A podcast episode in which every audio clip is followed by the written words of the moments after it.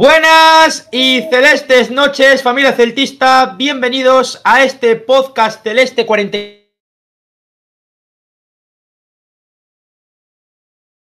del Real Club Celta y hoy tenemos con nosotros como colaboradores al hombre de la Marciporra, al hombre del club de fans de Emremor, tenemos con nosotros a Marcial Agoa. Buenas noches.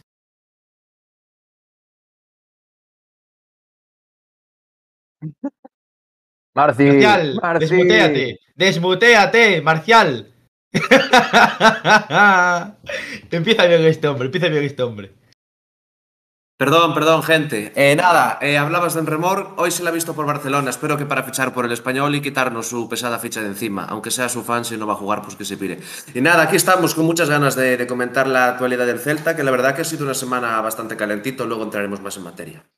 Tenemos al hombre que detrás suya tiene un club de alterne, al señor Mr. Celta. ¿Qué tal? Estás jodido de la cabeza, chaval. Eh, nada, muy buenas a todos. Hoy la verdad que soy un programa calentito y nada, estoy aquí hablando con, con Fer, al que le quiero mandar un, un abrazo enorme, que está pachuchillo el chaval y la verdad que se echa de menos por aquí. Y nada, hoy ya os digo, un programa calentito, un programa guapo, que hoy vamos a darle candelito, o sea que a darle brasa. Y cruzando el charco tenemos con nosotros a mi peruano favorito después de Renato Tapia, al señor Edu Burga. ¿Qué tal? Hola Marci, un abrazo chicos, ¿cómo están? Un gusto estar nuevamente por acá, eh, con un poco de frío acá en Lima, pero acá para ponerle calor en el podcast eh, y comentar toda la semana que, como dice Marci y Diego, ha estado súper cargadita. Y tenemos para cerrar esta lista de tertulianos, debutando en el podcast celeste desde Uruguay, a Emiliano Seijo. ¿Qué tal? Bienvenido. Hola, buenas noches, ¿cómo están? Eh, muy ilusionado, espero que, este, que esté buena la conversación, que podamos discutir un poco más de la actualidad. Eh, les agradezco por, haber, haberme invitado y bueno, este, esperemos calentar un poco el programa porque hay, hay muchos temas, muchos temas lindos para hablar. Bueno, vamos a empezar con la actualidad del Real Club Celta. Si os parece, vamos a empezar con el partido de este sábado. Victoria del Celta 2 a 0 ante el Pafos. El último podcast decíamos que iba a jugar contra el Bayer Leverkusen, pero ha habido varios motivos por los que han hecho que ese partido no se llegase a disputar, entre ellos la situación sanitaria de Alemania y que ha habido una explosión en Alemania, que bueno, aunque no hubiese cuarentena ni, ni pandemia, eh, no se hubiese podido disputar ese encuentro por unos eh, gases tóxicos que hay en la ciudad germana. Eh, bueno, se ha jugado contra el Pafos, un equipo que ha quedado séptimo en la Liga Chipriota, partido a priori que el Celta ha controlado en todo momento, goles de Nonito y Santimina, buen partido de Franco Cervi, me hubiese gustado que hoy estuviese nuestro amigo Fer, que le mando un fuerte abrazo para él, porque la verdad es que su compatriota ha hecho un grandísimo partido, Matías de Tour hemos visto también cosas de, del portero argentino, y eh, Marci, no sé qué te ha parecido a ti el partido. Eh, del partido mejor pregúntale a otro, jefe, porque yo ayer estuve celebrando mi cumple aquí en casa y no vi el partido ni nada. Dar gracias que esté vivo hoy y que esté aquí presente. Diego, ¿tú que, tú que sí que lo viste? Eh, sí, a ver, yo lo vi, lo vi a medias, vi un poquito la primera parte, que fue lo que pude ver. Y la verdad que, bueno, fue un partido que yo la verdad me esperaba un poquito más, un poquito más de ritmo, un poquito más de intensidad por parte de, del Celta. Pero aún así destacaría varios nombres. El primero tal vez sería el de Fran Beltrán, que está en un nivel de forma, por lo menos estos dos primeros partidos, muy bueno. Y yo creo que está, pues, eh, opositando, por decirlo de alguna manera, pues a ser el, el, el recambio de tanto de Denis como, como de Tapia. Después me gustó Dituro, un portero sí. bastante imponente, que hizo un par de paradas, pues, buenas. Y yo creo que tengo ahí mis dudas de, de que Rubén esta temporada va a ser el portero titular del Celta. Uh -huh. Y pues, si tengo que destacar alguno más, destacaría también el partido de Aidú, que hizo un, partido pues bastante notable. Y, después metería también a Cervi y, y a Nolito, ¿no? El, el, resto, bueno, bien, una línea bien de pretemporada. También vamos a decir que es un equipo, el rival, el, el Pafos este, eh, un rival, bueno, no, no, no puso en peligro al Celta en ningún momento. Y vamos a ver, yo el miedo que tengo es el primer partido de liga. Yo ahora mismo estos partidos, pues el resultado es lo de menos, eh, cómo se juega tal vez también es lo de menos. Coudet obviamente pues estará probando piezas, no creo que esta temporada sea lo del año pasado de jugar con 12-13 jugadores, Eh, algunos pues buscarán eso, tener más minutos, tener más constancia. Y, vamos a ver con qué nos sorprende esta temporada Coudet, pero ya te digo, lo, lo, poco que vi, bueno, no me disgustó, tampoco me encantó, yo te digo, me esperaba un poquito más, pero bueno, eh, poco a poco vas viendo, se van viendo cositas, que bueno, Nolito sigue un buen nivel, Santimina sigue teniendo el olfato goleador, Tapia vuelve, que es una noticia, noticia, importante, Solari también, o sea, al final todos yo creo que están, están aportando y, y yo creo que eso es importante, ¿no? Que, que, a los nombres que puedan venir o que vayan a llegar, pues que, que eso tengan que currar para, para ser titulares en este equipo. Emi, ¿qué te parece a ti el tema de la portería, Dituro Rubén Blanco?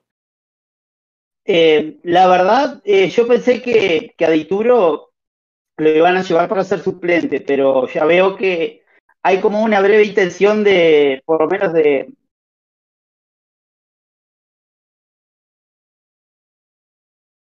Creo que el, el titular es Rubén y no, no debería haber movimiento. Simplemente creo que Dituro debería aportar desde la parte de su experiencia, que tiene, bueno, ya tiene 34 años, es un portero bastante experiente, más allá de que, de que no ha recorrido en equipos muy, muy exigentes o ligas muy exigentes, pero creo que yo creo que lo ha sorprendido el nivel de Dituro y además es un portero que sabe jugar de abajo, sabe tocar y esperemos que, que bueno, yo, yo creo yo lo único que espero es que, es que aporte, es que, es que, sea, es que sea muy buena la, la temporada, pero creo que el titular es Rubén y nadie le puede sacar el puesto. Edu, comentan aquí por el chat una pregunta. ¿Qué nos parece Okai de central? Okai que va a salir a priori a la, Premier, al, Watford. Eh, últimamente se, habla de que va a salir al Watford de, la Premier League, recién ascendido. Pero, ¿qué te parece Okai de central? Porque precisamente jugó unos minutos con, contra el Pafos. Sí, yo presumo, bueno, en realidad por la falta justamente de efectivos que, que lo han puesto en esta posición, más que, más que por otra cosa. Eh, bien, yo diría que cumplidor, a destacar, sí, lo que comentaba un poco Diego, que era con relación al, papel de Nolito en el partido, ¿no? Me gustó, me gustó la dinámica, la dinámica que puso, eh, son, los minutos que estuvo en el campo me pareció bueno, la buena noticia del retorno de, de Renato, eh, y creo que Fran Beltrán está cubriéndole muy bien las espaldas, eh, y bueno, en el caso de Okai, yo esperaría más bien ver cuánto billete nos van a pagar para, con relación a, a, su venta, ya sea al Watford o a cualquier otro equipo inglés que estaba sonando. Este, pero creo que su cabeza y está, está más fuera, está fuera de vivo que, que aquí presente, ¿no? Otra cosa que te quiero preguntar eh, es el tema de Kevin lateral izquierdo, Edu. Está teniendo buenas actuaciones, está rindiendo bastante bien. Ojo que si Javi Galán, que se ha hecho oficial ya su fichaje en el día de ayer, eh, falla, podríamos tener a Kevin como posible sustituto para esa banda izquierda. Sí, me gusta, me gusta, es un Johnny Otto 2. Eh, yo creo que trabajo y, y destajo él lo va, lo va, a, dar, lo va a dar siempre. Eh, va a cubrir las espaldas, creo yo, tanto Diego como de, de Javi Galán. Eh, obviamente tiene perfiles totalmente diferentes, pero lo que se pide siempre a un defensa pues es que justamente sepa defender, ¿no? Eh, bueno, pues un poco más sobre el partido, como decimos, destacar a, Nolito y a, Franco Cervi. Eh, el tema de, Nolito, la jugada del primer gol, es un pase de Josef Eidú, que siempre se quejó mucho del tema de la serie de balón de Josef Eidú. Marci, eh, tú lo comentaste hace unos podcasts atrás, en bueno, cuando se juega toda la liga, que, que Eidú tenía que mejorar esa parcela en, en la serie de balón. Y mira, precisamente la asistencia del gol de Nolito fue de Josef Eidú.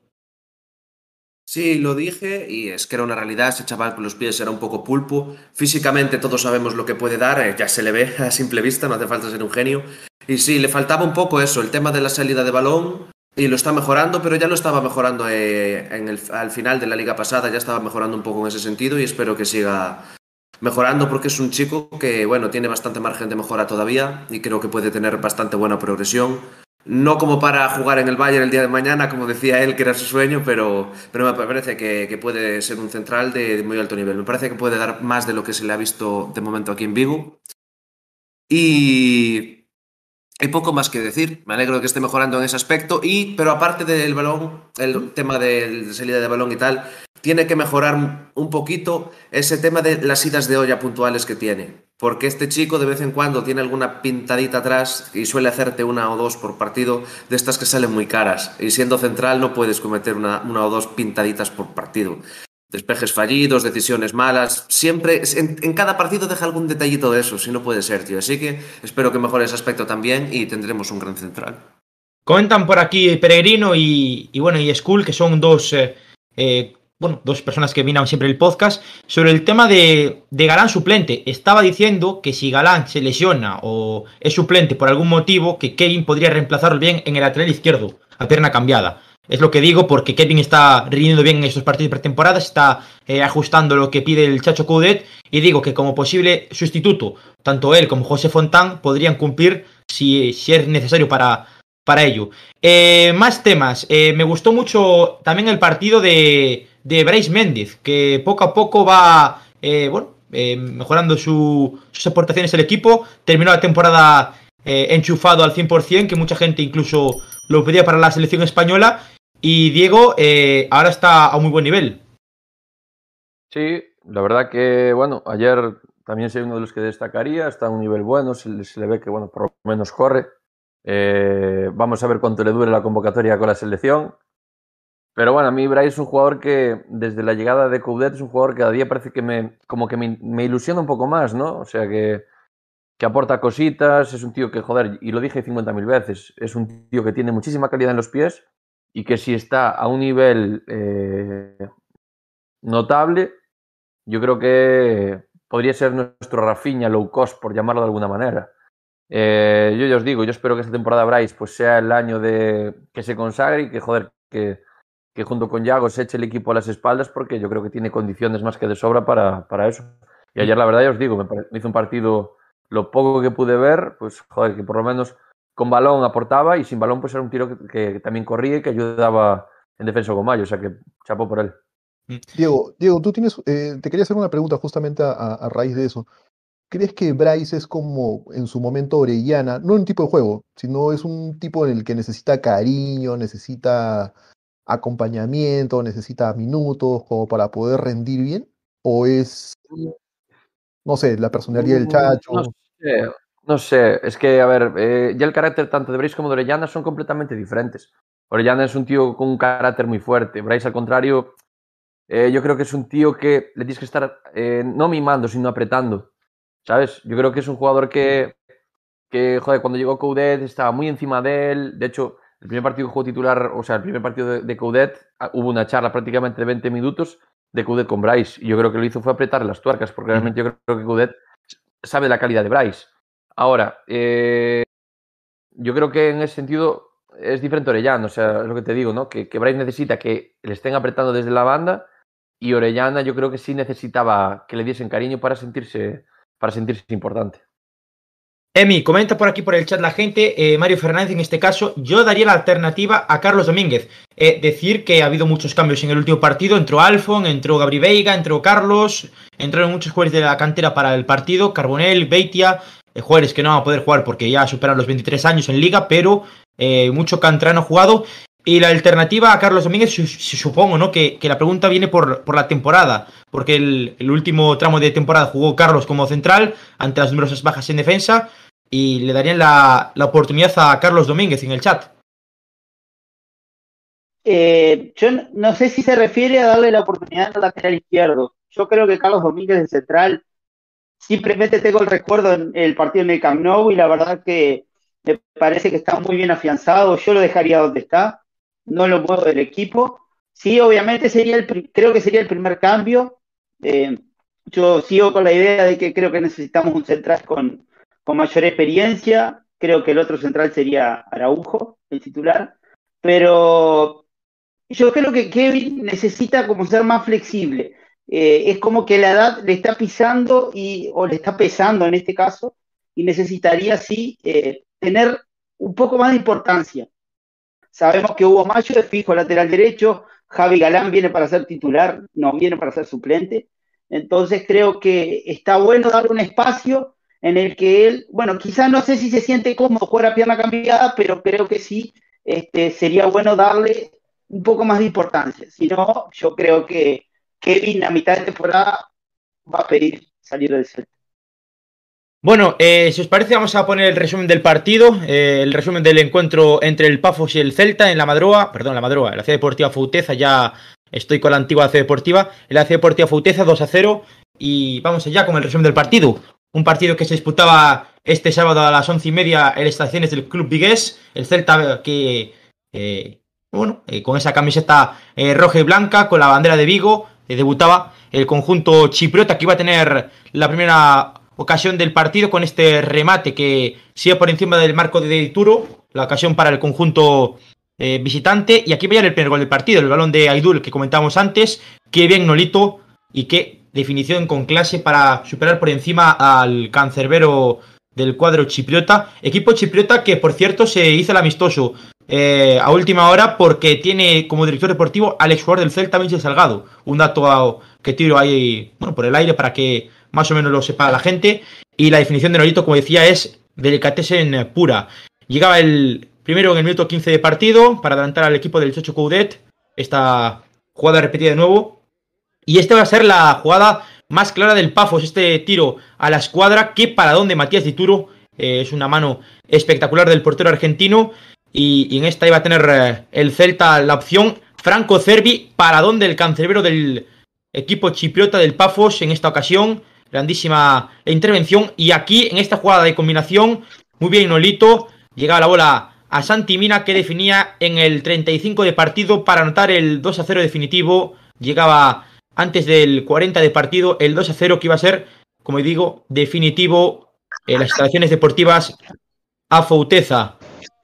El equipo chipriota, que es verdad que iba a tener más eh, ocasiones en el segundo periodo, pero eh, sin demasiado a protagonismo y Rubén que no iba a tener que intervenir en, en muchas ocasiones.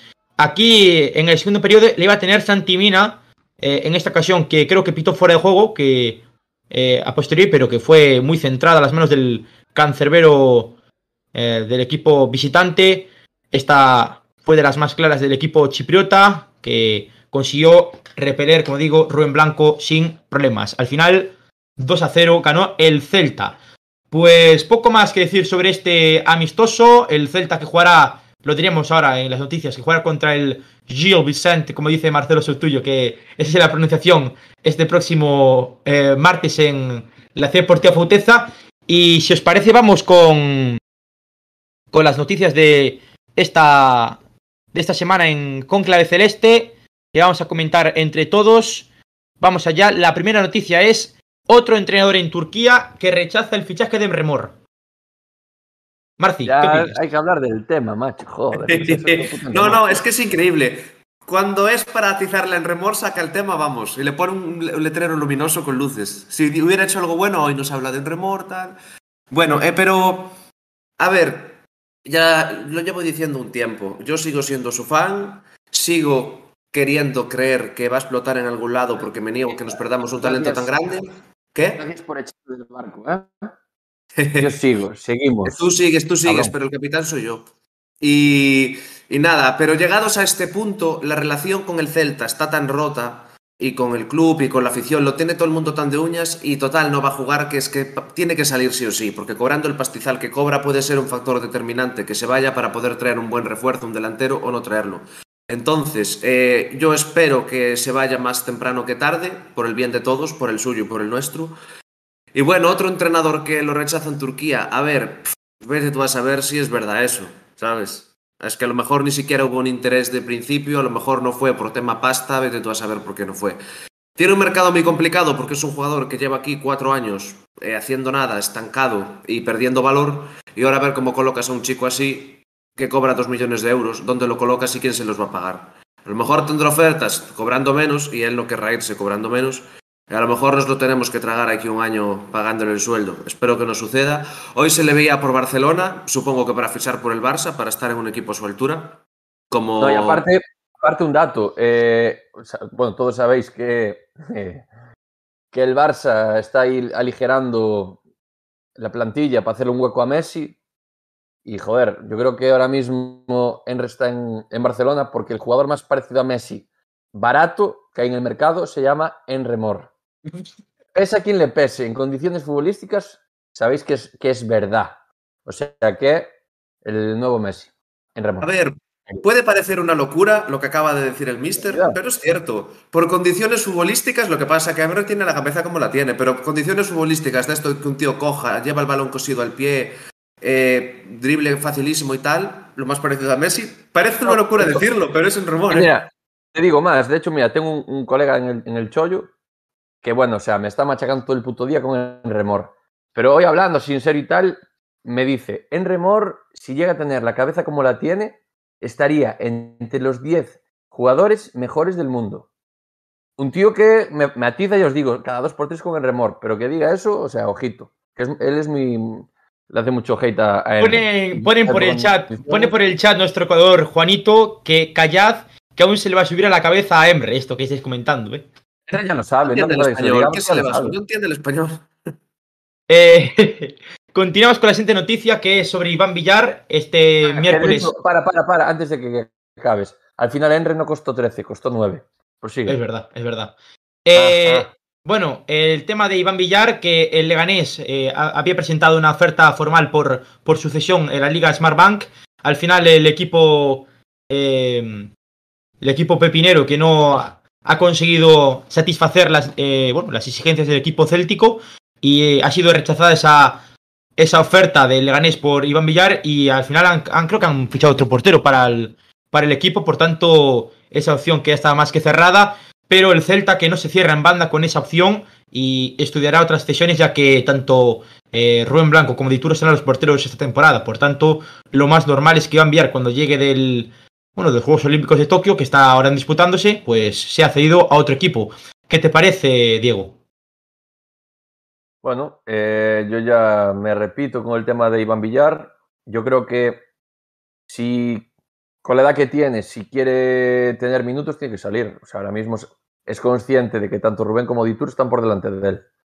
Entonces, un portero con 24 años, si no empieza a jugar, eh, mal asunto. Yo vuelvo a repetir, a mí Iván no es un portero que me guste, un portero que me dé seguridad, porque para mí un portero ante todo es seguridad. Y si quiere demostrar que, puede ser la temporada, esta temporada que viene o la siguiente el suplente de Rubén, tiene que tener minutos y en Vigo no los va a tener. Entonces, eh, entiendo que el Celta, pues tal vez no lo quiera vender porque, bueno, acaba de renovar el contrato, es un jugador de la casa y él seguramente quiere triunfar en el Celta, pero lo que sí tendría que buscar es una cesión. Y, y, hombre, yo veo, creo que el Leganés, pues, si es una, una cesión de, de Iván Villar, yo creo que sería un muy buen equipo en el que, en el que Iván podría tener minutos. Digo, el, el Leganés como cualquier otro equipo de segunda división. O sea, él lo que necesita es tener minutos, sea donde sea. Y oye, y ahora por ahí, dice por ahí Rodríguez, el Lugo necesita portero, pues no lo veo una mala opción. Yo en su momento también salió al, Lu- al, al Lugo y la verdad llegó, vamos, eh, fogueado. Entonces yo creo que es una opción aquí a lo de casa, un equipo hermano, por decirlo de alguna manera. Joder, pues estaría bien. Yo os digo, yo para mí, Iván necesita foguearse mucho y, y aquí es eso, juega 10 partidos, descansa otros días por el tema de las lesiones de Rubén, no tiene una continuidad y eso al final yo creo que le pasa, le pasa factura. Esta semana se ha hecho oficial, por otra parte, eh, la, bueno, la continuidad de, José Fontán, su renovación hasta 2025 por el equipo céltico, una cosa que nos alegramos, una noticia importante para el canterano porque es un central de garantías para, para el futuro del equipo céltico, un jugador que a mí me encanta, Fontán, tanto como central como lateral izquierdo, te rinde bien, por tanto es una grandísima noticia y, un dato que, que hay que tener en cuenta es que tendrá dorsal del filial las dos próximas temporadas para aligerar masa salarial. A partir de las dos siguientes eh, tendrá ficha del primer equipo, pero estas dos eh, próximas temporadas tendrá ficha del filial, como informó eh, la prensa viguesa en estos últimos días. ¿Qué te parece la renovación, Edu? Me parece una muy buena noticia. Eh, creo que José ha demostrado pues, en, los minutos que ha tenido la temporada pasada que es una persona que puede cubrir y dar ese fondo de armario que necesitamos, ¿no? Aparte de que, bueno, también le haces un guiño a la cantera, eh, porque definitivamente pues, hay que apostar siempre por la gente de casa. Y eso es una, una iniciativa, ¿no? Me parece muy importante. No sé si tenga que ver o esté relacionado con, con la última aparición de- del presidente con relación al tema de cantera, pero creo que es una señal, ¿no? La gente que quiere quedarse la gente que, por la que se apuesta eh, tiene, tiene, su, tiene su recompensa larga, ¿no? Es difícil eh, que de cantera salgan muchos jugadores al primer equipo, sobre todo estando en primera división, pero creo que José Fontán se lo ha ganado a, a pulso. Decían aquí eh, que, bueno, que José Fontán, que si jugaría en el filial, no. Va a tener dinámica primer equipo, va a jugar en el primer equipo, solo que va a tener ficha del, del filial, un dorsal superior al número 25, 26, 27, 28, 29 como el año pasado. Claro, jugará como, como Baeza, Claro, como con ficha filial. Aquí en España es del, uno, del número 1 al 25, son las fichas del primer equipo y después ya son dorsales del, del filial. Eh, siguiente noticia es que Yago Aspas no ha jugado el partido contra el Pafos, contra el Pafos o como se diga, eh, por unas molestias. Eso lo comunicó eh, en Celta Media durante el partido, que Aspas no estaba en la convocatoria por ese motivo, aunque en primer instante la gente se pensaba que era por el tema de esa... eh, bueno, esos problemas que está teniendo el club con la agencia de representación intermedia Sport Player, eh, con el tema de la cantera y de la salida de Bugarín y de Robert Carril y demás, que son varios de los jugadores que se han marchado esta, en estas últimas semanas. Y hablaremos después de ese tema en, en detalle, pero bueno, eh, que Aspas no, no tiene nada que ver con ese tema, aunque eh, hubo, hubo crema en ese aspecto, y son unas molestias que precisamente el día anterior estuvo apartado del equipo intentando Pero recuperarse, o sea que bueno, Molestias no, al final salió que se, se vacunó del COVID y tenía bueno, síntomas de la vacuna. No era por molestias físicas nada por el estilo. Pues estaba en el campo, estaba en el campo, estaba en el campo. No, a ver, tú puedes. A, a ver, yo me vacuné el jueves. Tuve síntomas y todo esto. No, jueves o viernes. El viernes, perdón. Y tuve a ver síntomas y demás, pero fui a trabajar igual. Obviamente es mal estar en el cuerpo. Yo creo que ya no jugó por ese motivo. Puede estar en el campo igual. Pero no jugó por ese motivo. No es porque tuviera problemas físicos, nada por el estilo. Simplemente reacción a la vacuna. En todo caso, el día anterior también estuvo separado del, del grupo con el recuperador. Por ese motivo. Eh, continuamos con las noticias del- de esta semana de Conclave Celeste y es la, más importante probablemente junto a bueno el, tema de la cantera, el fichaje de Javi Galán eh, por cinco temporadas, cláusula que decía Morrazo que era 18 millones de euros, no sé si salió al final si, si era esa la cifra. Eh, ¿Qué os parece el fichaje de Javi Galán? Que es un fichajazo, probablemente a mí me hace más ilusión que el de Franco Cervi y Turo, el, el fichaje de Javi Galán. Yo le voy a decir una frase. Eh, la última palabra no la voy a decir, porque aún no son las 12 de la noche. Pero vaya sacada de fichajón. Fichajón. Una ganga. Por 4 millones, una auténtica ganga. Y habiendo equipos de mayor nivel que el Celta, con todo el respeto obviamente al Celta, y decidió quedarse aquí. O sea que me parece, tanto por parte de Mourinho como Miñambres, e incluso del señor Chávez por arriar la pasta, me parece un señor fichajón. Salió el año pasado una estadística, ¿no? Que, bueno, la estuvimos rulando en nuestro grupo de WhatsApp, de que era el segundo regatador de la liga solamente por detrás de Messi. Y es un Sí. lateral izquierdo. Yo quiero recordar que cuando jugamos contra el Huesca, dije que a ese chaval había que irle echando el ojo, tal y cual. Y vosotros me dijisteis, ya lo tiene hecho con el Sevilla, ya lo tiene no sé quién, ya lo quiere media España, no viene ni de coña. Y al final, mira, acabó aquí. Pero bueno, yo creo que ahí hubo.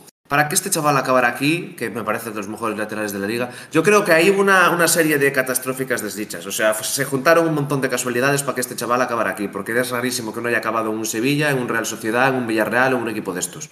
A lo mejor no fue al Sevilla porque se vio suplente de Escudero y quiere ser de Escudero yo. de- Escudero se fue. de Acuña, no, Escudero- de Acuña, que es el titular. A lo mejor no fue otro equipo porque vio mucha competencia, pero es muy raro que no haya acabado luego en un Villarreal o un Real Sociedad. A lo mejor no fue a un sitio por un motivo, otro sitio por pasto, por yo que sé, pero a mí me parece que se tuvieron que dar muchas circunstancias todas a favor para que este chaval, con el nivel que demostró el año pasado y con media España detrás de él, acabe aquí. Me parece una notición porque el lateral izquierdo está huérfano eh, y lleva bastante huérfano tiempo, en el sentido de que siempre teníamos solo un jugador. Ahora mismo tenemos a este chico que va a ser titular y después Kevin supongo que será suplente, un suplente polivalente que pueda jugar tanto en izquierda como en por eh, suplente de Mayo. O Y incluso creo que José así Fontán. cubriremos un poco el tema lateral. Dime. Incluso José Fontán como lateral izquierdo, que jugó el año pasado partidos con el primer equipo también. Sí, sí, es que yo creo que la defensa está bien configurada. O sea, Fontán puede jugar por la izquierda, Kevin por cualquier lateral, tenemos a Hugo, Galán. Y después en los centrales para mí son Araujo y Aidú. Y los suplentes eh, Carlos y Carlos Domínguez y Fontán. Para mí la defensa está cerrada. Hay gente que pierde el culo por un central, obsesionados en traer un Mm, central. Para yo creo mí que la hace falta defensa está cerrada. Hace falta un central. Hace falta un central y de veteranía. para cerrar la defensa. Más, Araujo no, y Duro para, te para. parece pare- buena pareja. Más, más que veteranía, yo diría la palabra jerarquía. Sí, que es lo que tenía sí. Mourinho y que tal vez le falta Araujo y Aidú. Que no estoy diciendo que, por ejemplo, Aidú y, y Araujo me parecen una mala pareja, todo lo contrario, me parecen dos buenos centrales.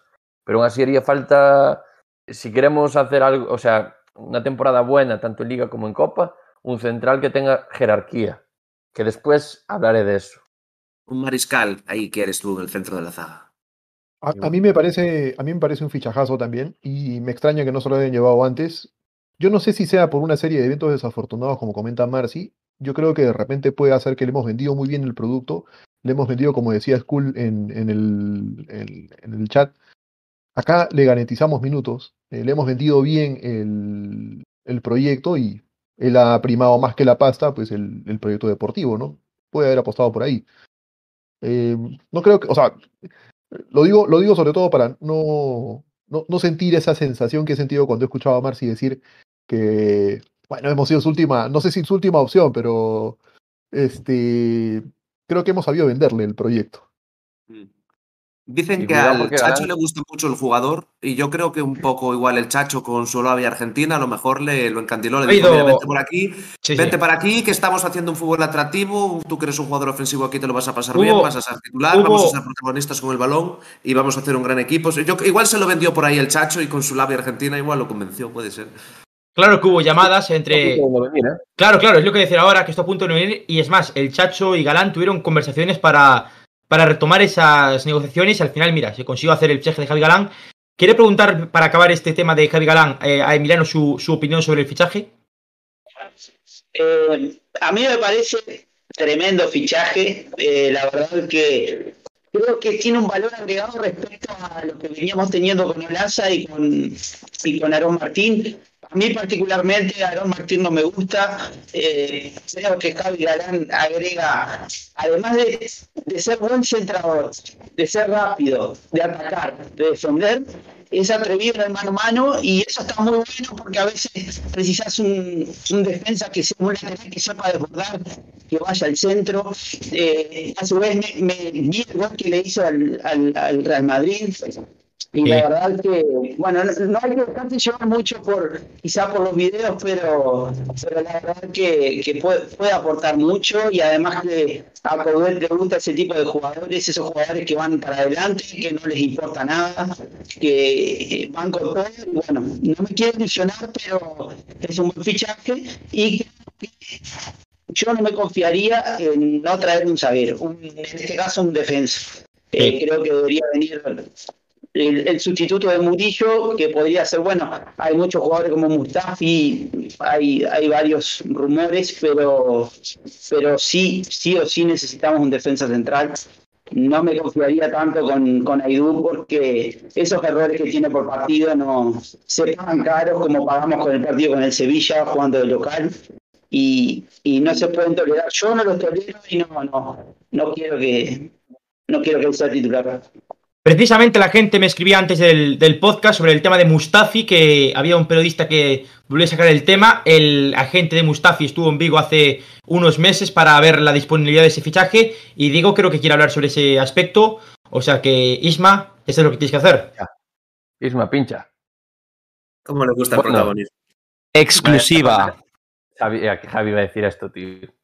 Exclusiva. Eh, nada, con respecto a lo de, a lo de Mustafi, es una buena de, de varias exclusivas que, que tengo hoy, la verdad es que vengo con material.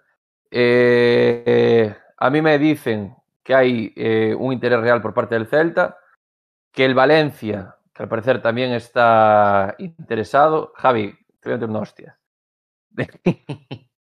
Eh, que el Valencia también está interesado, pero que el equipo que ahora mismo eh, parte como favorito para hacerse con Mustafi es el, el Celta. Que tampoco se descarta eh, que esperen por Murillo hasta final de temporada. ¿Por qué? Porque la Sadoria tiene un nuevo entrenador, el nuevo entrenador quiere ver a Murillo, Murillo quiere ver qué tal con el nuevo entrenador. Entonces, si al final Murillo decide salir de la Sampdoria, el Celta obviamente va a esperar por él. Si va a, hacer una, si va a ser una cesión o un fichaje, eso a día de hoy no lo sé. Yo imagino que será una cesión con opción de compra eh, obligatorio en caso de que se den pues ciertas circunstancias. O sea, no creo que sea como hasta ahora de opción de compra y si quieres lo pagas, bien, si no, pues, pues nada. Pero bueno, en principio hasta ultimísima hora. Y después, cuando sigamos hablando de, de fichajes, yo os daré más nombres. Eh, tema, tema Kaiyo Kuzlu. Eh, se ha hablado en los últimos días, eh, Modburg Shankar, el periodista de este turco, Víctor López y demás, han confirmado el, el rumor del Watford, eh, como decía antes al principio del, directo. Y, bueno, eh, creo que Okai no está muy por la labor de ir a, la, a la Championship, a la segunda división inglesa, que pagan bien, que no es como la segunda española y tienen bastante, bastante dinero. Pero, pero Kai que parece que ha tenido una charla eh, en los últimos días, el representante precisamente con el director deportivo del Watford, y lo más probable es que acabe en el equipo recién ascendido a la Premier League, por tanto eh, nos quitaríamos de encima a un jugador que, bueno, que llegó en el verano de 2018 por 7 millones de euros, y dicen que sería entre 3 y 4 millones de euros, que sería muy inferior a lo que realmente quiere el Celta por, por Okayo Kuzlu, que jugó el otro día unos minutos contra el Pafos.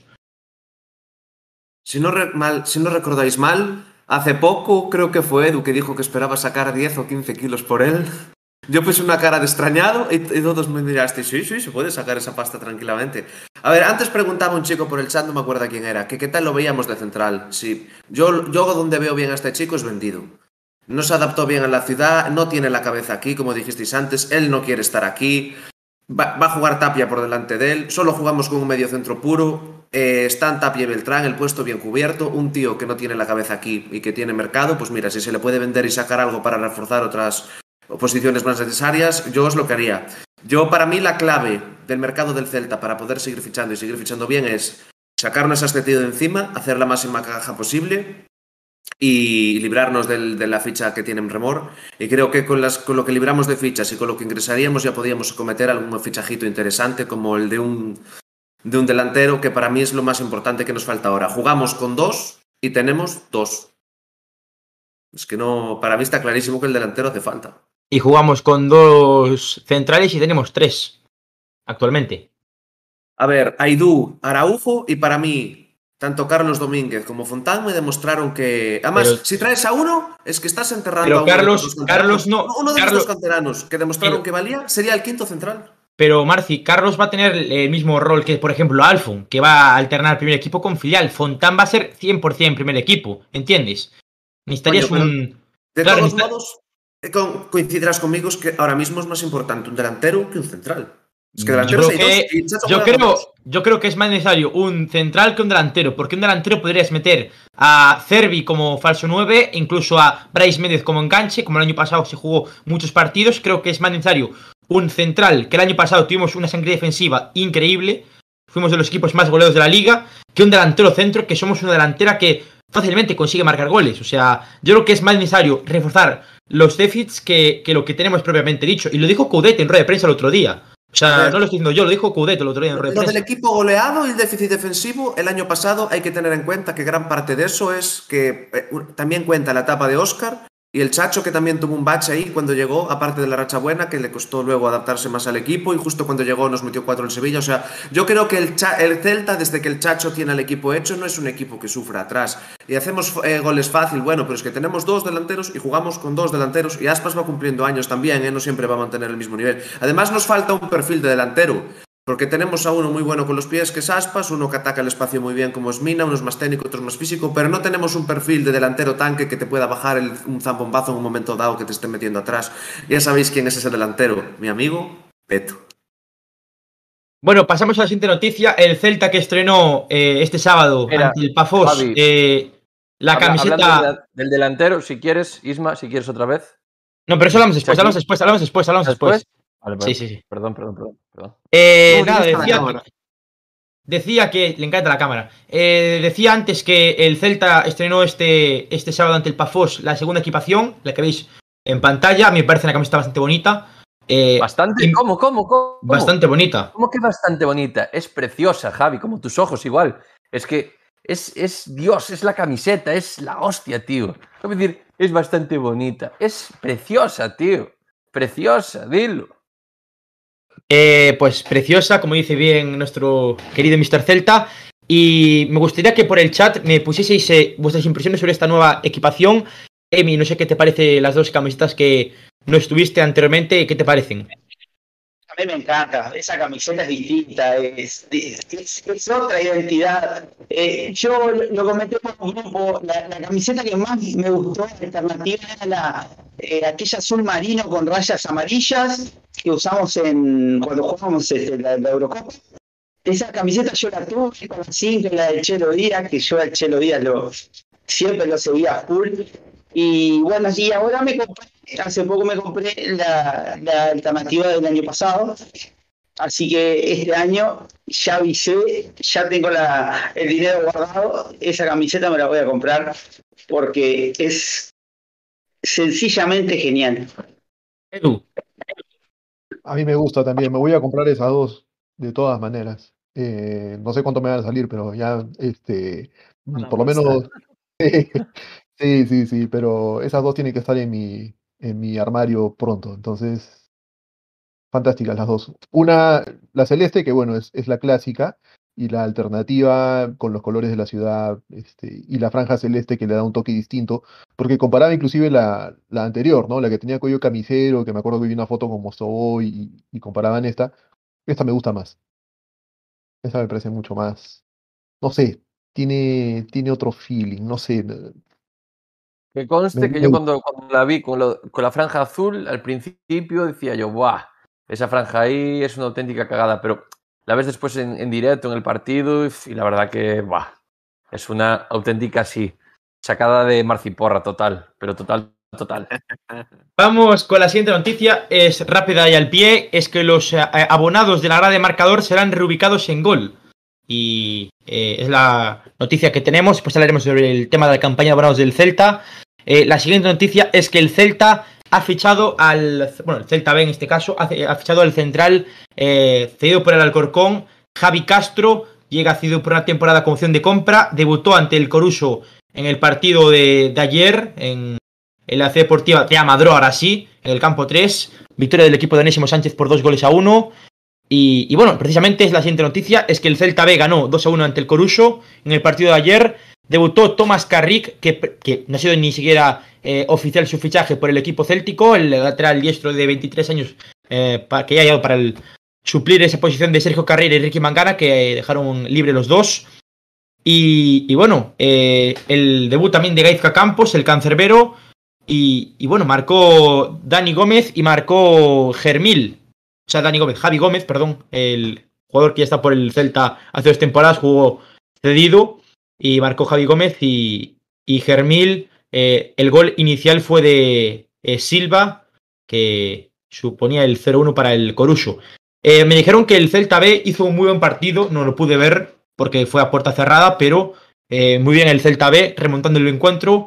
Y bueno, esperemos que el inicio de temporada del Celta B sea bueno contra el Deportivo en el Onovo Derby en Riazor el día 29 de agosto, aún por horario sin confirmar, pero bueno, esperemos que la pretemporada del Celta B sea lo, lo, mejor posible. Y bueno, no sé si queréis decir algo del Celta B sobre. Bueno, quiero dar un dato antes de, de, de nada, de Edu. Es que el Celta B jugó sin muchos de los jugadores eh, que van a jugar el inicio de temporada, ya que juegan con mucho juvenil, al tener la mayoría jugando con el primer equipo la pretemporada con el, contra el Pafos. O sea que, bueno, juego con mucho jugador del juvenil. Es, eso es lo que justamente te quería, te quería comentar. Eh, habían varias ausencias en el, en el equipo. Eh, y yo no sé si este proyecto del Celta B esté construido o se construya también eh, de forma similar al, que, al de la temporada pasada, que era un poco tratar de buscar el meterse al playoff y, y tratar de, de, de, pillar por ahí un ascenso. No sé si con estos mis fichajes nos alcance para, para hacerlo o de repente nos van a sorprender con más. Sí, sí, sí, va a haber más fichajes. Va a haber más fichajes. Y algo que estaba criticando la gente es la edad de los jugadores que están trayendo para el filial. Gente de 23, 24 años, Gaiz Campos tiene 24. Eh, el fichaje ahora que viene Alex Martín, un jugador que quedó libre después de disputar el año pasado con el Cádiz algunos minutos en primera división. Eh, Javi Castro, por ejemplo, tiene 20 años. Eh, Javi Gómez 22. Pero Ale, Carlos 20 también tiene 21, pero Alex Carmona, por ejemplo, tiene 23 o 24 años, tenía ya el jugador catalán. Por tanto, se está criticando mucho el tema de la edad, de los fichajes que están por encima de la edad para poder jugar con el primer equipo también. Y bueno, el tema de la planificación deportiva del Celta B que en los últimos meses ha sido muy criticada en este podcast y fuera del podcast. Pues, ojo, Sí, aparte- fíjate que a mí no me parece. Bueno, dale tú. No, yo voy a decir que ya lo hablamos la semana pasada con respecto a esto. Yo creo que al final no se está haciendo un, un equipo, un filial para nutrir al, al primer equipo. Se está haciendo un equipo para subir a segunda división, nada más. O sea, es lo que hablábamos, joder, se está viendo que Gabri Veiga, Lauti, Carlos Domínguez, Fontán, joder, jugadores de la casa que están teniendo minutos con el primer equipo. Resulta que ahora vamos a traer jugadores de fuera que probablemente sean los que jueguen titulares. Yo Gabri Gabri Veiga no creo que sea titular.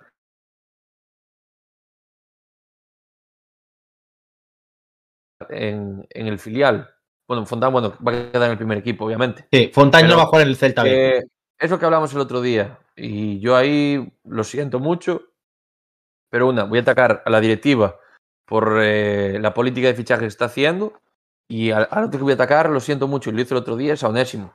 Onésimo lo que quiere es un equipo para competir él, para, eh, no sé, ganar caché o que lo fiche un equipo de segunda división o de primera división, no lo sé. Pero a mí esto, sinceramente, no me parece normal. Y pues bueno, hablaremos después del tema de, del Gran Peña Celta C, que a mí esto me parece otra, otra burrada, otra subnormalada por parte del Celta. Y, y no sé, yo la verdad esta política de cantera que, que tienen ahora mismo el Celta es que no la entiendo. La verdad que no la entiendo. Me parece, ya te digo, eh, no tiene sentido, no tiene lógica. Que me dices tú, y- y ya lo hablamos en otros podcasts atrás, que traigas a tres, cuatro, cinco jugadores de edad, con jerarquía, que vengan a aportar esa veteranía, ¿no?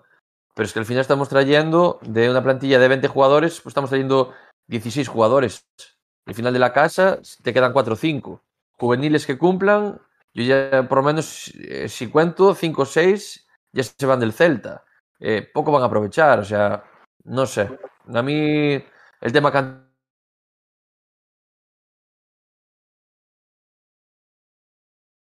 una piedra.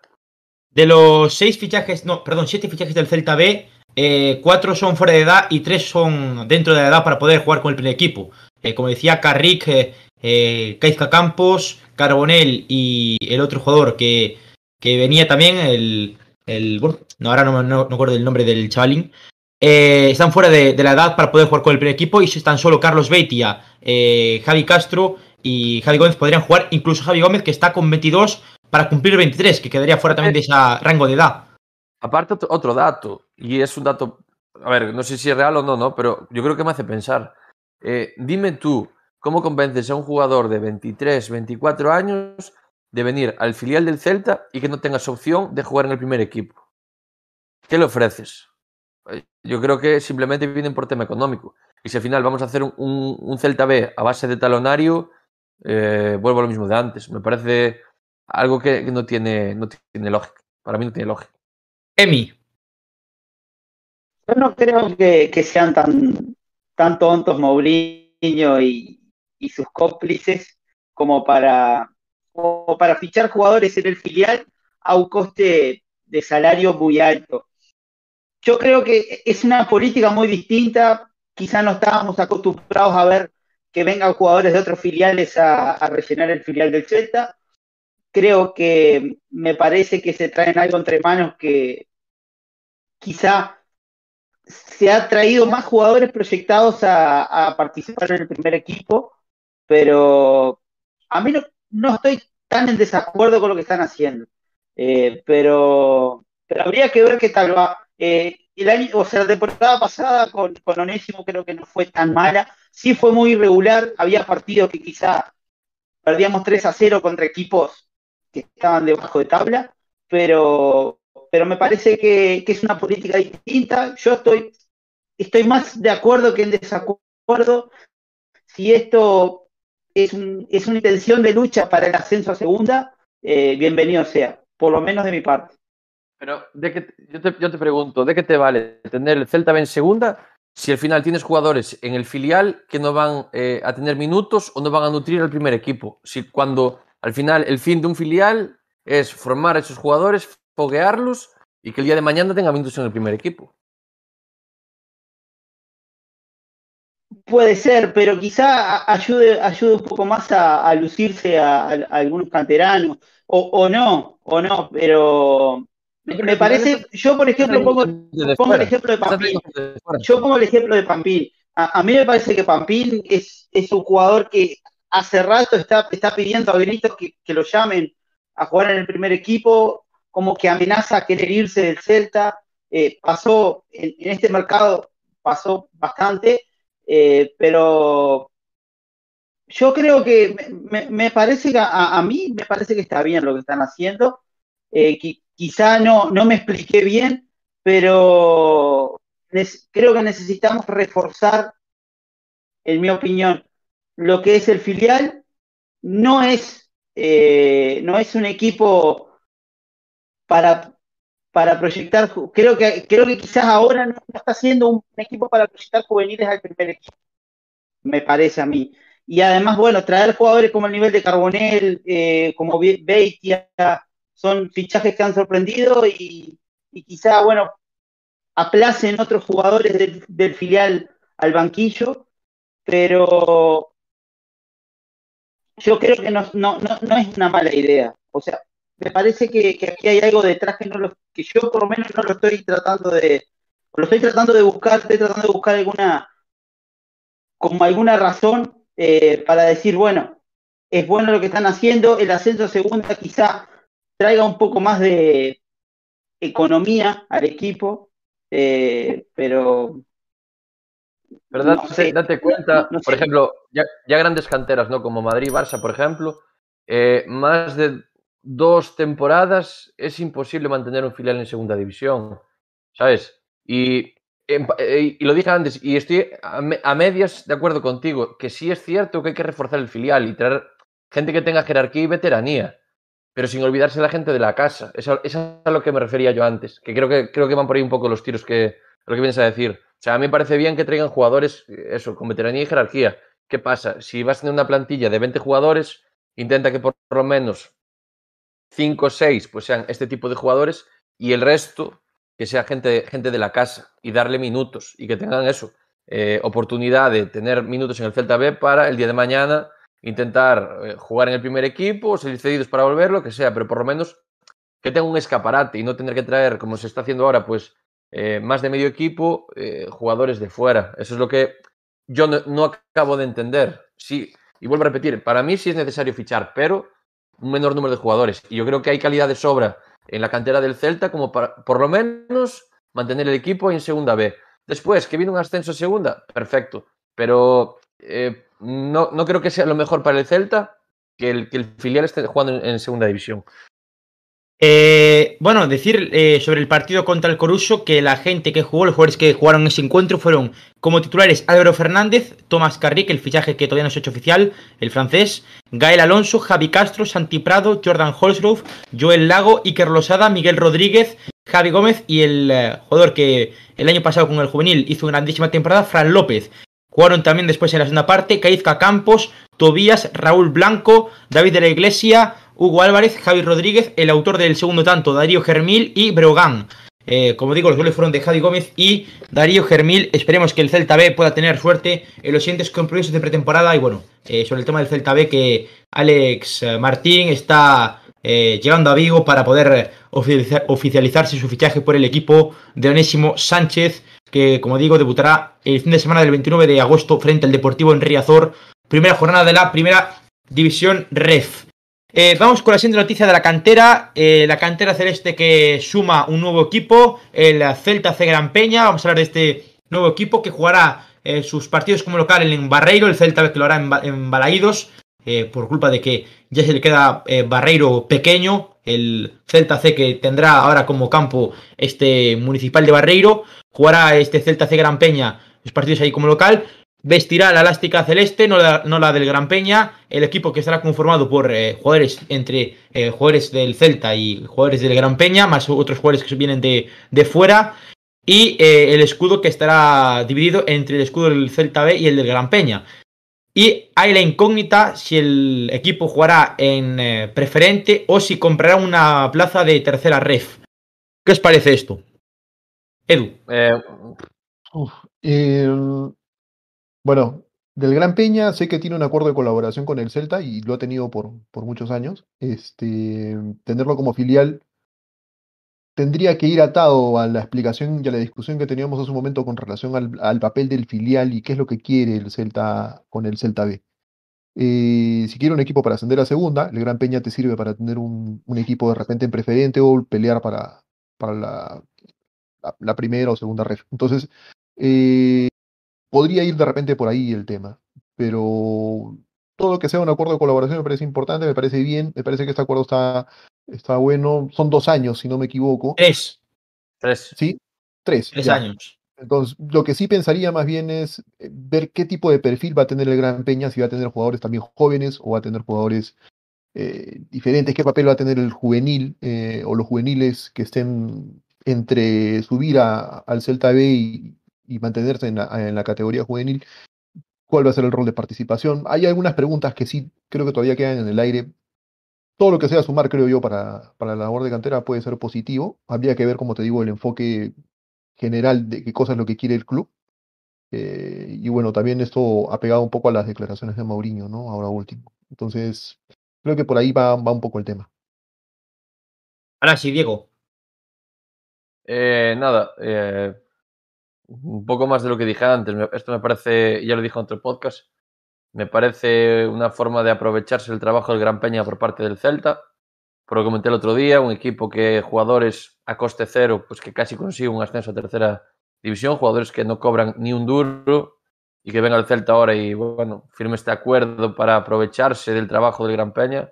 Yo ahí obviamente no, no estoy de acuerdo y tampoco lo que no estoy de acuerdo es que haya jugadores eh, en el filial que, y creo, no sé si lo dije también la semana pasada, pero bueno, lo, vuelvo a repetir y si no lo dije, pues lo digo ahora, que eh, tienen contrato de filial y quieren hacer que bajen a jugar al, Celta C. Esto es lo que a mí no me, no me en esta política que, que quiere hacer el Celta. Jugadores que incluso tienen ofertas para jugar en segunda B y el Celta pues prefiere que se, se bajen a jugar a preferente o a, tercera división. Hay muchos jugadores que están saliendo del juvenil, de creo que si, si no me equivoco, cinco o seis que se fueron, todos son de tercera división para arriba. O sea, tú ahora mismo dile a cualquier jugador de estos, no, mira, te vas a jugar a quedar jugando en preferente en el, en el Celta C o en el Gran Peña. Ellos que te van a decir, pues me voy. Me voy a una categoría superior, a un club, pues que, joder, ya soy senior, que ya es otra cosa. Es otra cosa totalmente diferente. Entonces, no entiendo. Y que después el Celta quiera comprar una plaza, después de todo lo que pasó con el tema del COVID y demás, en preferente y toda esta mierda, es que, no sé, es que ya por parte tanto de la Federación como del Celta incluso, eh, no sé, es que diría que me da asco, pero tampoco es la palabra. Este año fue como fue y, y también me, me, me, jode, ¿no? Y mira que, a ver, el Gran Peña es un equipo que, que, ni me va ni me viene, pero que, que no pudiera eh, conseguir el ascenso como debería haberlo hecho, que es un campo de fútbol, y que lo obliguen a jugar simplemente porque había que jugar ese partido, dime tú qué necesidad había de jugarlo, y al final pues tuvo que juntar jugadores a última hora, se juntaron nueve que, bueno, que joder, yo creo que hay que estar agradecidos por presentarse en las condiciones que fueron y dar la cara. Pero ya te digo, para mí así no se hacen las cosas. Es preferible, y te digo más, prefiero a, a, que hagan antes un equipo femenino, que impulsen el fútbol femenino, como lo están haciendo eh, todos los equipos. Creo que to todos los equipos de primera división, menos, menos el Celta. Más. No, no, el solo el Celta, ya. Solo el Celta, se queda. El Celta. Pues solo, solo el Celta. Celta es un equipo. Vamos también a promoverlo, tío. Mira, joder, mira a nuestros vecinos del norte, el Coruña, tío. Un equipo, joder, en primera, que al final descendió, vale, pero está ahí peleando. Y, joder, promover el fútbol femenino, tío. Algo diferente, ¿sabes? O sea, no sé. Yo creo que ahí eh, al Celta se está, se está, yendo la pinza. Lo siento mucho, pero tengo que decirlo así, se está yendo la pinza porque no entiendo esta política de cantera que tiene Mourinho. Eh, tema del Celta, del Celta C, tiene razón aquí lo que nos ponen aquí en el chat, que el Gran Peña está a punto de desaparecer o está a punto de desaparecer y si el Celta C no lo rescata, el equipo que juega sus partidos también en Barreiro podría haber desaparecido. Eh, a ver, esto me parece pues Pues desde ese, desde ese punto bien por el Celta, pero hay que ver con qué enfoque lo hacen porque no sabemos prácticamente nada del Celta C. Sabemos que va a llevar el escudo del Celta, eh, bueno, junto al de Gran Peña también. El tema de la camiseta va a ser el mismo, va a haber gente del Celta en el equipo. Es que no lo sabemos cómo va a estar enfocado, no sabemos todavía más detalles sobre el Celta C, nos han dicho lo mínimo, por tanto no podemos sacar muchas conjeturas sobre este, sobre este anuncio que nos han hecho esta semana el, el club. Mi duda es, ¿quién va a llevar la gestión de fichajes? ¿El Celta? ¿El propio Gran Peña? ¿La directiva del Gran El Celta, Peña? el ¿Quién Celta, el Celta, el? Celta. el Celta. Entonces, al final, es preferible que absorban el equipo, que no se llame Gran Peña Celta C, que directamente se llame Celta C. Eh, es que si no, a mí no me tiene lógica ninguna. ¿Qué pasa? Que el Celta dice, no, mira, mejor Gran Peña Celta C, vemos cómo sale aquí el tema. Si sale mal, mira, firmamos por tres años, a los tres años que le den por saco al Gran Peña y, y que se maten ellos. No sé, es que no, no le acabo de encontrar lógica a nada lo que están haciendo. Y es eso, y es eso. eh, haces un equipo C y no haces un equipo femenino. Cuando todos los equipos de primera división tienen un equipo femenino. Y ahora, y ahora va- va- pon- nos pondrá la excusa, bueno, sé que Marci es muy del presidente, la excusa de las instalaciones. Y el Celta, y el Celta C, entonces, Pero el Celta C no va a utilizar las instalaciones el, el Eibar, el Eibar que tiene por instalaciones tiene un equipo en primera. O en segunda de, feme- de equipo Hizo femenino. ciudad deportiva nueva no hace mucho, Javi. No, no, tiene dos campos también, igual que el Celta. Eso no es excusa.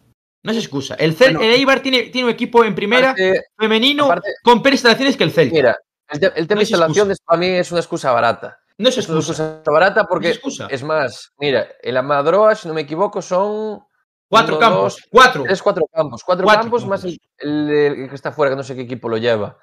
Y puedes firmar un acuerdo con cualquier equipo para que te ceda sus instalaciones. O sea, eso no es una excusa. Y aparte, ahora mismo, el Celta tampoco está entrenando en la Madroa, ya está entrenando en la Fauteza. Y. Hay tres campos. no es- Hay tres campos eh, arriba en Hemos ya hechos. Tres hemos, campos. hemos, hemos solo tener el Celta de momento. Hasta que manden el filial para arriba, solo van a tener el Celta. Hasta que empiecen con las, con las siguientes obras. Pero es eso. No, no entiendo. ¿Qué pasa? ¿Que eh, el fútbol femenino da pasta? ¿O qué? No sé, es que no entiendo. No entiendo que sea un equipo femenino. Y si no lo hacen, sus razones tendrán. Pero también os digo, para mí no es una excusa que todos los demás tienen un equipo femenino, pues vamos a hacer. Es como, no, todos mis amigos se drogan, yo me drogaré también. Pues no. Pero vamos a ver. El Celta femenino hay mucha gente que habla y se rasga las vestiduras y se echa las manos a la cabeza. Es que no hay un Celta femenino. De todos esos que hablan, a ver cuántos van a ir luego a ver el Celta femenino. A ver cuánta, cuánta gente. yo creo que sí, ¿eh? Yo creo que sí. mira, te digo una cosa. No, yo no lo sé. día el fútbol femenino tiene muchísimo tirón. Sí, tiene sí, muchísimo sí. tirón. Cada Sí, día sí, tiene sí. más. Y Sí, muchas, y pero- ya sobre todo, vamos, vamos a hablar de dinero. En tema de televisiones ya están haciendo mucha pasta. Que sí, que sí, que sí. de las tías están subiendo. O sea, ojito. Estarás, Sí, de acuerdo, estarás de acuerdo conmigo en que hay mucha gente cacareando fútbol femenino, fútbol femenino, no sé qué, no sé cuánto, qué vergüenza que no esté ahí, y que mucha de esa gente que cacarea no va a ir a ver ni un puñetero Mira, partido. Pero mira, mira, Marci, también hay gente que, que habla del Celta cuando el Celta le va mal echa pestes y después Y cuando va bien se, se une al barco, claro. Claro, y, y claro. luego un puto día balaídos. Claro, ¿sabes? De esos claro. hay en todos lados. Ni fútbol Claro. femenino, ni, ni Celta, ni, ni Yo creo que el fútbol femenino es Mira, necesario Javi, en un Celta. momento. Sí. Eh, ¿Qué te iba a decir? Eh, decía Marci que todos los equipos tienen, si todos tienen, algo habrá. Si, si todos los equipos tienen es por algo, porque algo hay. El Celta, ¿por qué no lo tiene? ¿Por qué no sale de los cojones a Mourinho? No quiere. ¿Por qué? Porque no le da de esto. Y ya está, es la realidad, es la realidad. Él decía que había que apoyar el fútbol femenino de otra manera. ¿Qué otra manera hay? Que, que, que haya un equipo puntero en Galicia, aparte del, del Deportivo La Coruña, que también el Celta, joder, que, que promocione el fútbol femenino que, que, joder, que hay niñas que, que tienen calidad. Y yo, tu- joder, en, en mi etapa en el Moaña, cuando era infantil y tal, jugué con Ana Buceta, como acaba de fichar en el Oviedo. Estuve en la selección española, estuve en el Málaga, estuve en el Levante. Joder, hay, hay cantera aquí, mira Vero Boquete, joder, es que hay, hay un montón de tías que valen. Vamos a promover eso, tío, vamos a, joder, pues ya que habla de, bueno, después hablaremos del tema Bugarín y demás, joder, el Celta es experto en joder jugadores a otros equipos. ¿Por qué no lo va a hacer de tías también? No veo el por qué no. Y es más, había una jugadora del, del Benfica que es Viguesa que quería venir al Celta en cuanto se hiciese el equipo femenino. Y juega en el Benfica, que es un equipo potente en, en el fútbol femenino. Bueno, esperemos que se pueda hacer pronto el equipo femenino del Celta. Es necesario para, para el organigrama del club. Y bueno, esperemos que lo más pronto posible se haga ese equipo femenino. Eh, vamos con, ahora sí, el tema de- del que se está hablando en, en el Celta. Un tema que, que, bueno, que ha dado este, esta semana de qué hablar, sobre todo estos últimos dos días, que ha agitado todo el avispero.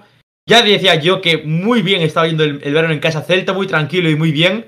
Y justamente eh, el señor Carlos Mourinho eh, hizo una rueda de prensa, o como queréis llamarlo, una citación en la Ciudad Deportiva Futeza con los padres de los canteranos del Real Club Celta para hablar sobre un tema del que se está hablando estas últimas semanas. La salida de eh, Bugarín, de Robert Carril, de otros jugadores del juvenil o de la cantera céltica que se están yendo a otros equipos, ya se- ya sea el Barça, el Madrid, el Villarreal, etc. etc, etc.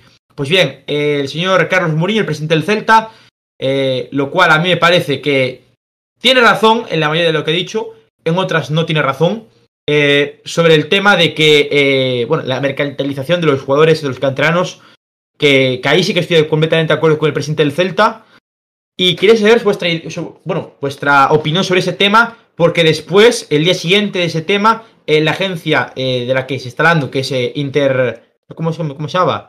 Inter- Intermedia, Intermedia Sport Player, la agencia de Yago Aspas, eh, Denis Suárez, Gabri Veiga, Miguel Rodríguez, entre otros jugadores del, club, Raúl Blanco, eh, ha sacado un- un comunicado defendiéndose de esas eh, cosas que ha dicho el presidente del Celta, Carlos Mourinho, y tanto Yago Aspas como Denis Suárez han aplaudido a esos, eh, comunicados que ha sacado la agencia de, de representación y se ha montado cola en tanto en Instagram como en Twitter como en el resto de redes sociales sobre este tema.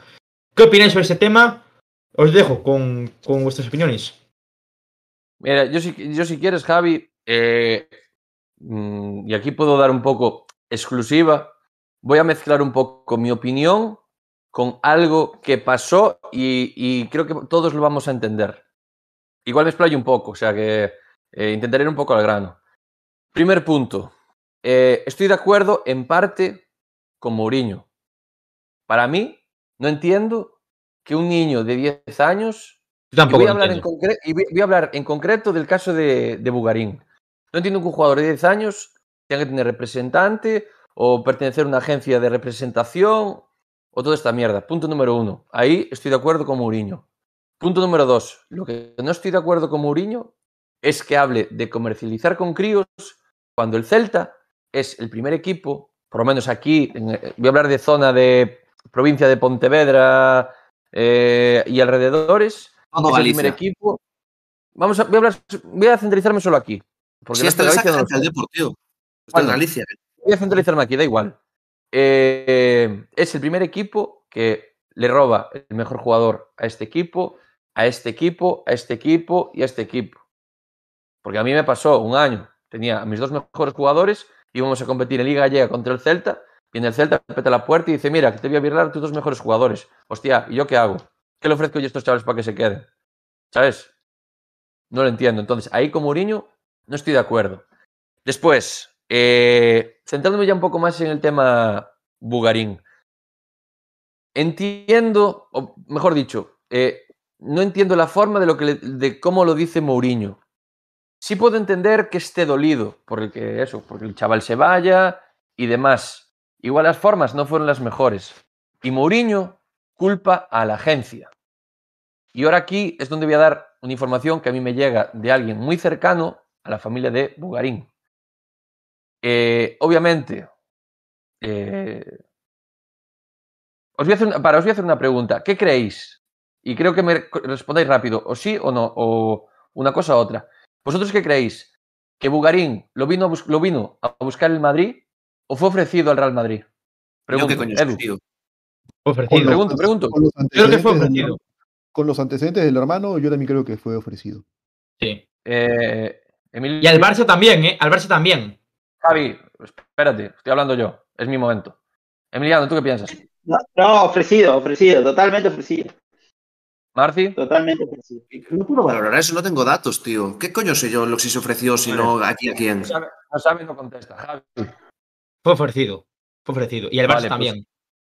Pues- Igual hay un, hay un detalle muy, muy grande y que es cuando vas a jugar un, un campeonato como la Liga Promises, eh, corres ese riesgo de decir, cuando aparecen jugadores como Bugarín, eh, sabes que puede pasar Eh, algo muy... Te lo llaman igual aunque no juegues la Liga Isma. Promises. Te van a venir a por él. Isma, Isma, pincha aquí. Isma, pincha aquí. Vale, eh, sigo. Eh, a mí lo que me llega, y es de alguien muy cercano a la familia que le hizo una llamada a la familia. No voy a decir a qué miembro de la familia. Eh, bueno, por el comentario vais a ver quién es de sobra. Llama a, a la familia de Bugarín y le dice, joder, la que os está cayendo con el tema de tu hijo y demás. O sea, está- os están dando pal pelo. Y coge y contestación. eh, con mi hijo hago lo que me sale de los cojones. Y esta persona le confirma, a quien me lo cuenta a mí, que Brian Bugarín fue ofrecido tanto al Real Madrid como a varias canteras, tanto de España como fuera de España. Entonces, entiendo que Mourinho puede estar dolido con la agencia, pero al final la agencia, vamos a decir que- es una intermediaria a la cual el padre o, o madre o familia de Bugarín le dicen, quiero que mi hijo se vaya del Celta y llevan por un equipo puntero. Entonces, para mí la agencia ahí creo- voy a decir que es la perjudicada. Y vuelvo a mantener lo que dije al principio. No creo que sea necesario que un jugador de 10 años tenga que tener un representante o una agencia o lo que sea. Claro. Eso para mí me parece una burrada. Es más, vamos a recordar que hace unos años al Barça le prohibieron fichar porque había sacado tajada de jugadores menores de 16 años. Mm. Entonces, esto es lo mismo o parecido. Esto es lo mismo o parecido. Da igual, Marci, da, Da igual. igual. Estamos, hablando, estamos hablando de menores de edad. Que me digas tú, un juvenil que ya empieza a despuntar, que tiene maneras, que dices tú, bueno, este chaval, Claro. joder, promete, que es un Sí, chaval no, que pero tiene el dato, que lo- y el Barça, si, lo hicieran- si no hubieran sido extranjeros, no lo hubieran sancionado. ¿eh? El problema es ese. La- Bueno, da la- igual. Da igual, da igual, pero siguen siendo menores de edad. Punto y se acabó. Entonces, que me digas tú un juvenil que dices, bueno, un juvenil pues ya sabe si quiere vivir del fútbol, si no quiere Robert Carril, por ejemplo. es consciente si, si sirve o no sirve para jugar, pero un infantil, un cadete, y por encima te digo eso. Joder, eh, yo creo que eh, un niño de 10 años tiene que disfrutar del fútbol, tío. No tienes que meter la presión de, eh, chaval, venga, vamos para el Madrid, tienes que demostrar, tienes que llegar a primera división, tienes que ser el mejor jugador del mundo. No, tío. Un niño de 10 años es, hay que enseñarle cosas, obviamente, cosas pues futbolísticas, táctica, todo, técnica, to- todo lo que queráis. Pero de ahí a, a ya decirle, voy a ofrecerlo al Real Madrid o al equipo que sea, y venga, chaval, que tú tienes calidad. No, tío, un niño tiene que jugar, tiene que disfrutar, porque está en la edad de disfrutar. Ya tendrá tiempo a pensar si, si quiere vivir del fútbol o quiere. O igual llega el día de mañana y te digo más, igual llega el Bugarín y dice, papá, mamá, mira, que eh, prefiero irme a jugar al fútbol con mis amigos, quiero dejar el Madrid, lo que sea. ¿El padre cómo se queda? ¿Qué le mete? Dos hostias al niño y le dice, no, no, ahora sigues jugando. Seguimos sin mí estar eso- en edad de. O sea, seguimos eso sin no- estar a no- las 12 de la no- no- noche. No es, no es eh, horario para decir tantas palabras Perdón, más adelante, Es que, joder, es, es algo que, que- que me enciende, tío, ¿sabes? Es algo que, que- yo lo viví aquí, en, en el Moaña, cosas parecidas, ¿no? Y, y, a ver, eh, entiendo que el fútbol sea un negocio, pero de ahí a, a todo esto, tío, que, que- que hay muchísimos padres, y te hablo ya en ligas locales de mm, mierda, que, que deben de pensar también que sus hijos, que los van a sacar de trabajar. Y, y lo único que te saca de trabajar es trabajar hoy en día. E- e- El día que despunte, pues eh, que gane mucho dinero, que, que- que, bueno, que eso, que haga dinero y ya está. Pero con 10 años, tío, no le metes la presión al chaval, ¿sabes? O sea, y a mí eso- dices- esa contestación, esa contestación de con mi hijo hago lo que me sale de los cojones, mm, no. Pero No. ahí, Diego, yo creo que ahí el trasfondo está. Los padres al final terminan haciendo de sus hijos con lo que tú dices, ¿no? Una válvula de escape a su realidad. Entonces, eh, pero es en cada hogar es distinto, ¿no? Hay padres que, como dices tú, el niño quiere divertirse, pues que se divierta, ¿no? Ya si le toca ser profesional mañana más tarde, pues ya veremos, ¿no? Pero hay otros que Tú- empiezan a. aparte, mira, lo hablaba, lo hablaba, lo hablaba, no sé si fue ayer, y a ver, es un ejemplo que, bueno, que creo que muchos conocemos y que en su día lo gestionaron muy bien, el tema de Rafinha y Tiago, por ejemplo. Tiago y Rafinha en edad infantiles estaban jugando en el, Ure- en el Eureka. Pero es diferente. Tenían, a- tenían a su padre, tenían a su padre Igual, que es no, no, no. futbolista, ya podría, Igual, ya podía no. meterles Ahora, otro tipo Eh, de. Javi, claro. si, si Tiago y Rafinha fueran cojos, no estarían jugando en el Barça. Vale, pero tienen a su padre, su padre, igual, su padre, igual, su padre les puede, su padre les puede gestionar, les puede decir, oye, ¿sabes? No, sí, les, Javi, les no. puedes gestionar de otra forma. Hay padres que se mira, aprovechan de sus escucha, hijos. Hay padres que se aprovechan de los hijos. Escucha, escucha. Un jugador si vale, da igual que el- tu padre se llame Maciño, como si se llama Josito, el de la carnicería de enfrente. Da igual, si el niño vale, vale.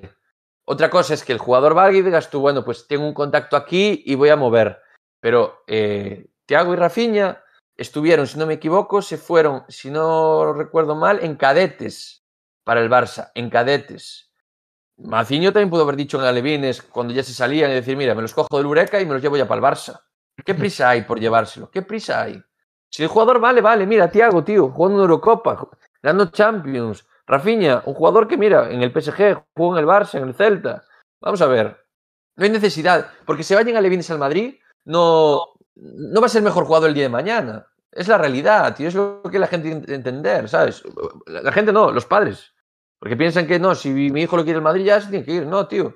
Que disfrute aquí, que esté con sus amigos, con- que tenga su vida, que tenga una niñez, ¿sabes? No llévatelo a Madrid ya, a hacer una vida nueva y, y vete a ser como sale, ¿sabes? Es, yo, A yo ver, es lo que opino. Y Para mí la clave de todo esto, que mucho hablamos de los padres, la agencia, no sé qué, no sé cuánto. Para mí la clave de todo esto es lo que quería hacer el chaval. Espero que no lo hayan obligado a hacer algo que no quería hacer. O sea, la, la- la clave de esto es que el chaval haya querido ir a él a Madrid. Si no es así, pues muy mal. Pero si él ha querido ir, el tío destaca, le llega una oferta, ¿qué problema hay en eso? A los padres les convence la oferta porque es una gran oportunidad, el chaval quiere ir y parece ser que es una oferta para crecer. Es que estáis dando por hecho. Yo creo, pero yo creo que los padres. va a dejar de disfrutarlo, van a... Es que parece que se haya sacado aquí al niño a un mercadillo, a un mercado persa y se ha dicho, niño barato, que me los llevan, a ver quién me lo saca. Y no sé Pero si, yo- si es nah. tan así. Yo estoy ahí. funciona así, ¿eh? Claro, eso es lo que dice, es lo que dice Peregrino. Un, o sea, un chaval de 12 años puede decidir realmente lo que quiere bien. O sea, en carrera deportiva. Creo que tiene que haber alguien que lo asesore. Y los padres deberían asesorarlo mejor en ese aspecto. Porque un chaval de 12 años, cambiar, cambiar de, ciudad, cambiar de amigos, cambiar de ambiente. Porque el Madrid es completamente diferente. Y te voy a decir una cosa. Me, me me- vamos, me juego a lo que tú, a lo que yo, vamos, a lo que queráis vosotros, que ese chaval no llega ni de broma al primer equipo del Real Madrid. Ni de broma. Ni de broma ya al primer equipo del Madrid. Se va de, ejemplo de Anuar, hace un par de años en el Barça. Exactamente lo mismo. Anuar se fue a los 14-15 años al Barcelona y ¿dónde está ahora? En Italia creo que se fue a- al Atalanta. Raúl Acosta. Hay también, muchísimos jugadores así. Si se van a esa edad, si se van a esa edad, lo más normal es que no lleguen a nada. Que no van a llegar a. Si llegan a jugadores profesionales, jugarán a- en segunda B o en tercera. Pero aunque se quedara Lo en el más normal, o sea, ¿eh? Es dificilísimo que un chaval llegue a profesional, pero cualquiera, da igual de en qué cantera juegue, es dificilísimo llegar al élite. Estés en el Celta, en el Madrid, en el Barça o en el equipo. Yo, yo sinceramente, sinceramente creo que es más fácil llegar al primer equipo en el Celta que en el Madrid. Perdón que te lo diga. Y más porque en el Celta debuta más canteranos que en el Real Madrid. En el Real Madrid, dime tú cuáles son canteranos. Coño, Javi, pero tú puedes Hay- estar en la cantera del un Madrid. español por. En el Madrid alinean cada partido un español Vale. o dos por Sí, equipo. Javi, Imagínate canteranos estar- ya. Tú puedes estar en la cantera del Madrid y crecer ahí y formarte ahí y después hacer cantera fuera del Madrid. ¿Cuántos mirlos famosos no hay por ahí rulando por el mundo? Y muchos de ellos viven simplemente de haber sido canteranos del Real Madrid. A lo mejor lo pusieron un partido por decir que debutó. ¿Cuánto- ¿Cuántos jugadores incluso malos hay por ahí por el mundo dando vueltas y viviendo simplemente de que son canteranos del Madrid y de que algún día debutaron? ¿Cuántos mirlos hay por ahí viviendo de eso? Viviendo de haber sido canteranos del Madrid. Un montón. Tú te vas al Madrid, igual no debutas en el Madrid, pero igual puedes hacer una buena carrera gracias a haber estado en esa cantera. Y no sé, ahora todo el mundo se lleva las manos en la cabeza con Para, los niños, para, para, para, para, para, para. Yo creo que no se, para, debe, no se para. debe, no se debe, Para- no se debe negociar con chavales. No, se debe para. negociar con chavales. mira, siendo así los siglos de los siglos. Hace tiempo que esto es Marci. así. Marci, para el carro, porque tú ya te estás anticipando. Eh, Mirlos del Madrid, pero que por lo menos llegaron a jugar en el Castilla. Estos jugadores que te estamos hablando, Javi y yo, no llegaron ni a juveniles. No llegaron a juveniles. ¿Y tú piensas que eso le va a valer de algo en el futuro de estuvo en la cantera del Madrid? No. Si mínimo no juegas en el Castilla o llegas a debutar con el primer equipo del Real Madrid, no te vale absolutamente de nada. Es más, todos los nombres que tú eh, o que piensas o que estás pensando, todos por lo menos tuvieron debut en el primer equipo. Y a día de No hoy, dime tú cuántos jugadores están debutando. Dime tú uno que, que no. Dime uno que no. Joder, Palanca, de, memoria, en el de memoria no lo sé porque son unos donadies, pero son unos donadies que a lo mejor hacen carrera Igual. luego en primera, en otro Igual. equipo, en segunda, en una liga extranjera, en Igual. primera de Francia. Mira, Baeza. Baeza, llegó, Baeza jugó en el Castilla y por eso es canterano del Madrid. Y mira Pero ahora. estáis Por cierto, por hecho que tema- no sé tema Baeza, tema que le iría mejor un- quedarse aquí que irse y no lo sabemos. A lo mejor le viene Tema- de puta Madrid para su futuro, o a lo mejor no, pero no lo Claro, sabemos. mira, lo acaba- de poner ahora el Si se quedara en el Celta sería todo mejor. No, pero cuando tenga más edad, tío, ¿dónde va un niño con 10 años? Joder, ¿dónde Claro. va? ¿Dónde Es va? que Le José Lu jugó- por completo. José Lu jugó en el filial, ¿eh? José Lu jugó en el Castilla. Coño, tío, Pero ya- ¿cuán- ya ¿cuántos niños hay que por lo que sea cambian de ciudad con 12 años? Por los padres o lo que sea. A ver, tampoco es que. Igual, Marci, es por circunstancias de la vida de los padres. Que los padres no pueden pretender irse a Madrid para que su hijo juegue en el Real Madrid. Otra cosa es, es que estén, yo qué sé, que el padre pues consiga un trabajo en Madrid y tengan que mudarse. Son conceptos totalmente diferentes. Pero es que están obligando al crío, que igual el niño también se quiere ir, las cosas como son. Esa es la clave. igual el niño- claro, es la, es la clave. Pero el, eh, Bugarín, eh, si sigue el nivel que está, eh, siendo Levín, lo querrá el Madrid. Pero siendo infantil o siendo cadete, el Madrid lo va a seguir queriendo. Es lo que hay que centrarse, tío. ¿Sabes? Que juegue aquí ahora, que disfrute aquí, que esté con sus amigos, con su gente. Y el También te mañana digo- ya tendrá tiempo a irse. También, también te digo una cosa. Eh, Marci, Diego, espera un momento. También te digo una cosa. Eh, donde despuntó fue en el, en el, en el torneo de ciudad. En el torneo del año siguiente, de los que son eh, un año más mayores que él, no despuntó. Fue, una- mm, fue normalito. Más. Es más, Coño, Brian porque Bugarín. a esas edades un año te cambia mucho el desarrollo de un chaval. A esas edades un año más de crecimiento es la hostia. Está, está jugando eh, con, en el Celta, estaba jugando con ese Eh, equipo. No está jugando con el Mira, otro. Marci, el Marci, te doy, un dato, te doy un dato. Porque Brian Bugarín, el día que tú viniste a ver el partido, ¿te acuerdas? Estaba en el campo ese chaval y jugó titular. Jugó titular. Y no sé cuántos partidos jugó titular con el infantil A. Sí, con sí, sí. dos, con jugadores dos años mayor que él. Sí, sí, sí. dos años. O sea que mucho, mucho no, no debería quedarse corto. Que mucha diferencia no hay. Y crecimiento y eso, olvídate. Hoy en día el fútbol es calidad, no es físico. No es físico, es calidad. Bueno, si os parece, hacemos un, hacemos un retroceso. Quiero preguntarle a Edu y a Emi sobre el tema en sí de la directiva y Cantra y bueno, y la agencia para poder ya cerrar este tema en el día de hoy. Para poder hablar de más temas, claro. Sí, yo particularmente sí pensaría que antes de que Mauriño se expresara en público a los padres, yo hubiera pensado más bien que hubiera podido pulir su, su discurso para no herir susceptibilidades y generar una polémica innecesaria. Eh, creo que hay formas, eh, Mourinho no es tonto, es muy inteligente, eh, creo que hay formas de poder lidiar con las agencias, lidiar con los padres y vender un proyecto de cantera, vender un proyecto y un futuro a los jugadores del Celta que, bueno, niños son niños, se van a divertir y los que, bueno, quieran hacer carrera y sean buenos, tendrán un camino por seguir, pero todo a su tiempo. Y creo que ahí esas cosas deberían, debieron haberse, los trapitos creo que se lavan en casa. Si hay un problema con Intermedia, pudiera haber hablado con, con Jonathan Aspas, con la gente del, eh, no sé si con Yao o con Denis, pero creo que las cosas debieron manejarse de otra forma, no, no, no ponerlo encima de la mesa porque Eh, genera un ruido un- innecesario. un apunte. Yo creo que Mourinho en su discurso eh, como que quiso ir en modo muy sentimentalista de que era la decisión más dura en su carrera como, o sea, en su etapa como presidente en el Celta, hasta Que le puede costar dos años. las lágrimas. Sí. Claro, pero yo es- estoy de acuerdo con Edu. Yo creo que eh, no debería haberlo hecho en esa reunión con los padres. Debería coger, hablar con Jonathan Aspas y con toda la gente de la agencia. Que vuelvo a repetir, para mí la agencia no, son los mayores culpables. Ellos, es al final como cualquier empresa. Tú montas un negocio, tienes un cliente y haces tu tra- trabajo. Punto y se acabó. Que ahí ya te digo. Y, lo que y eso que dice Edu, yo creo que a Mourinho que le fallaron fueron las formas. Al final, si hay alguien por detrás que te dice, exponme este producto en el mercado, al final es quien te da la orden, no quien la ejecuta. Pero yo creo que debería estar prohibido. No igual, igual lo que decís está- es verdad, pero lo que no debería estar prohibido, debería estar prohibido ya de por sí, es negociar con chavales pequeños. Eso no puede, no puede hacerse. Es culpa de los padres en este, en este aspecto, Emi.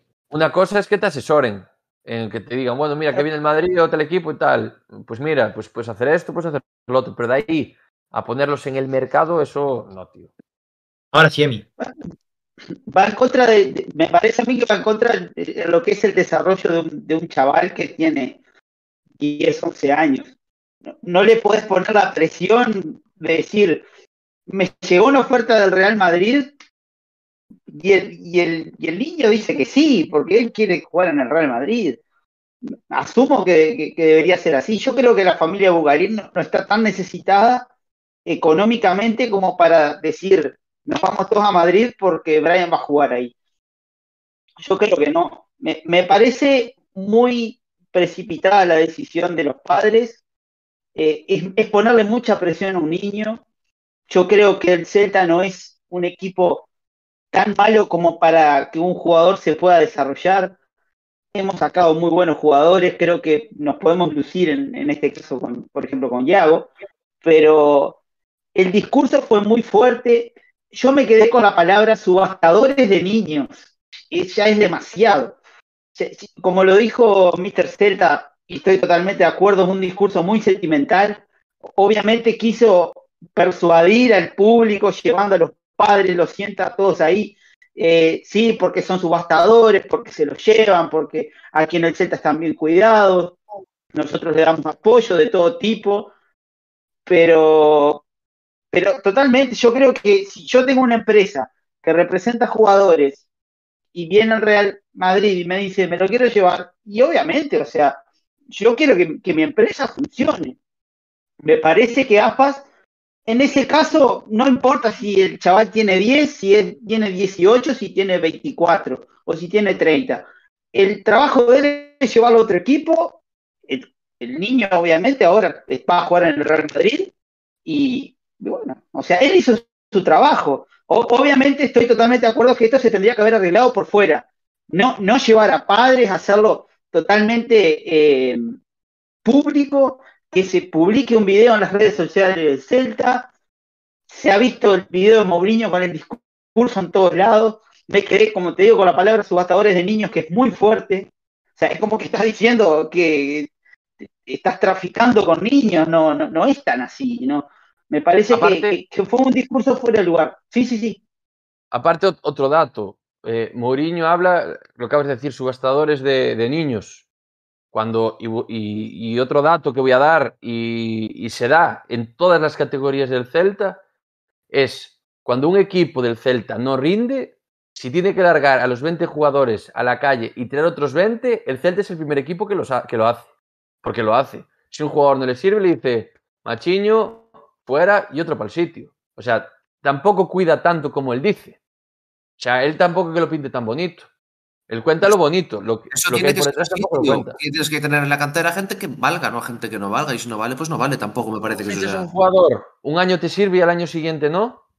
Tú si fichas un jugador es porque le ves cualidades y crees que puede ser pues un diamante en bruto y tendrás que cuidarlo. No decir, no, como no me das resultados, no me das números, fuera, no, forma al jugador. De eso se trata la cantera. El Celta está buscando que en las ligas el- todos los equipos pues ganen 10, 12-0 to- y se lleven las ligas de calle. No es así. No es así. Hay que fomen- fomentar otros valores, no eso. Y ya te digo, el Celta, ahí Mourinho, ahí Mourinho la está cantera-.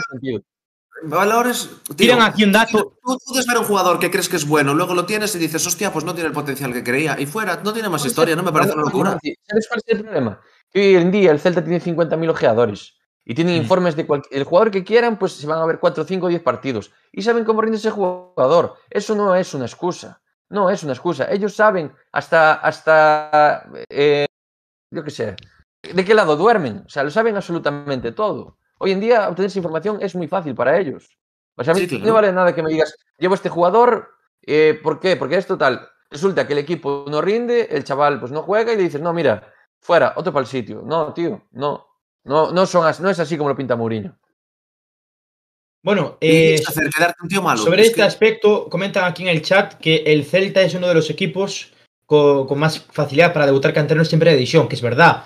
Pero aún así yo creo que el Celta está, bueno, sigue estando en el top 5 de canteras, pero se debe cuidar incluso más la cantera del, del Celta. Es verdad que tiene jugadores muy buenos, pero se tiene que cuidar más en este aspecto. Esperemos que el tema, eh, bueno, que se zanje aquí ya, que no haya más eh, discusiones y debates, que el tema de, los tweets de Yago Aspas y Denis Suárez pues se olviden, porque incluso hubo gente en Twitter que eh, llegó incluso a insultar a Yago Aspas o a faltar el respeto a, a ellos dos por, por esos tweets. Y espero que este tema el Celta lo guarde hacia dentro, que nunca debería haber salido al, al exterior, que tendría que haber sido solucionado de puertas para adentro, mal gestionado por el Celta en este aspecto. Y bueno, este tema que queda zanjado en el día de hoy, hemos dado ya la opinión eh, todos. Eh, otra noticia que, bueno, antes del tema de la campaña de abonados, es que el Celta jugará este martes en la Ciudad Deportiva de Fauteza, como decíamos antes, el encuentro amistoso ante el Gil Vicente, el equipo portugués, el equipo del país luso, será retransmitido por el Facebook del Celta de Vigo. Y nada, que se podrá ver, como digo, por, por ahí. Y será a partir de las 6 de la tarde eh, en la ciudad deportiva Afouteza. Eh, será el tercer encuentro antes de enfrentarse el día 7 al Wolverhampton Wanderers en el Linux Stadium en Inglaterra. Eh, ahora sí vamos con el tema de la campaña de abonados, campaña que ha empezado ya hace 12 minutos, ya supera las 12 de la noche, por tanto ya ha empezado la campaña de abonados del Celta. Será de hoy hasta el, bueno, hoy, del día 2 hasta el día 11 de agosto, a cuatro días antes del inicio de la temporada ante el Atlético Madrid en Balaídos. Eh, la campaña que, eh, bueno, si te haces abonado, eh, tendrás eh, eh, 50 eh, euros de descuento. Si renuevas en este caso, abonado, todavía no te puedes hacer. Si quieres hacerte de, alta, darte de alta, lo que se llama, tendrías que hacerlo a partir del día 12, cuando se acaben de tramitar las renovaciones. En este, en este caso son las renovaciones del carnet, eh, 50 euros de descuento. Eh, en caso de hacerte el carnet, eh, pues tendrías un descuento en las camisetas del Celta, eh, 67 eh, euros adulto, o sea que descontarías 13 euros de lo que es el precio a la venta normal de público, y en infantil serían 49 euros que descontarías también bastante dinero sobre el precio normal de infantil. Eso son el tema de las camisetas. Ahora sí, en el tema del precio, para tribuna alta, adultos, sie- 693 euros. Eh, sub 15, sub- perdón, sub 25, 463, sub eh, 15 en este caso, 188, infantil 50, el carné miudiño sería gratis y mayor de 65, 437. eh, esto sería, por supuesto, en todas las gradas, eh, quitándole los 50 euros si renovas el carné. Eh, en tribuna baja y en río bajo serán 512, eh, 105 199 en eh, sub 25, sub 15, 140, infantil eh, 50 y gra- eh, bueno, gratis y mayores de 65, 327.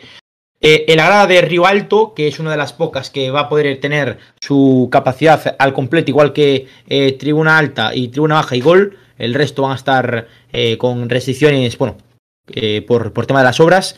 Eh, Río Alto serán 460 el adulto, eh, 193 igual que en la grada de Río Bajo y, eh, perdón, de Tribuna Alta y Río Bajo en sub 25, sub 15 serán 134, infantil 50, eh, gratis eh, miudiños como en todas las gradas y eh, eh, 292 mayores de 65 años.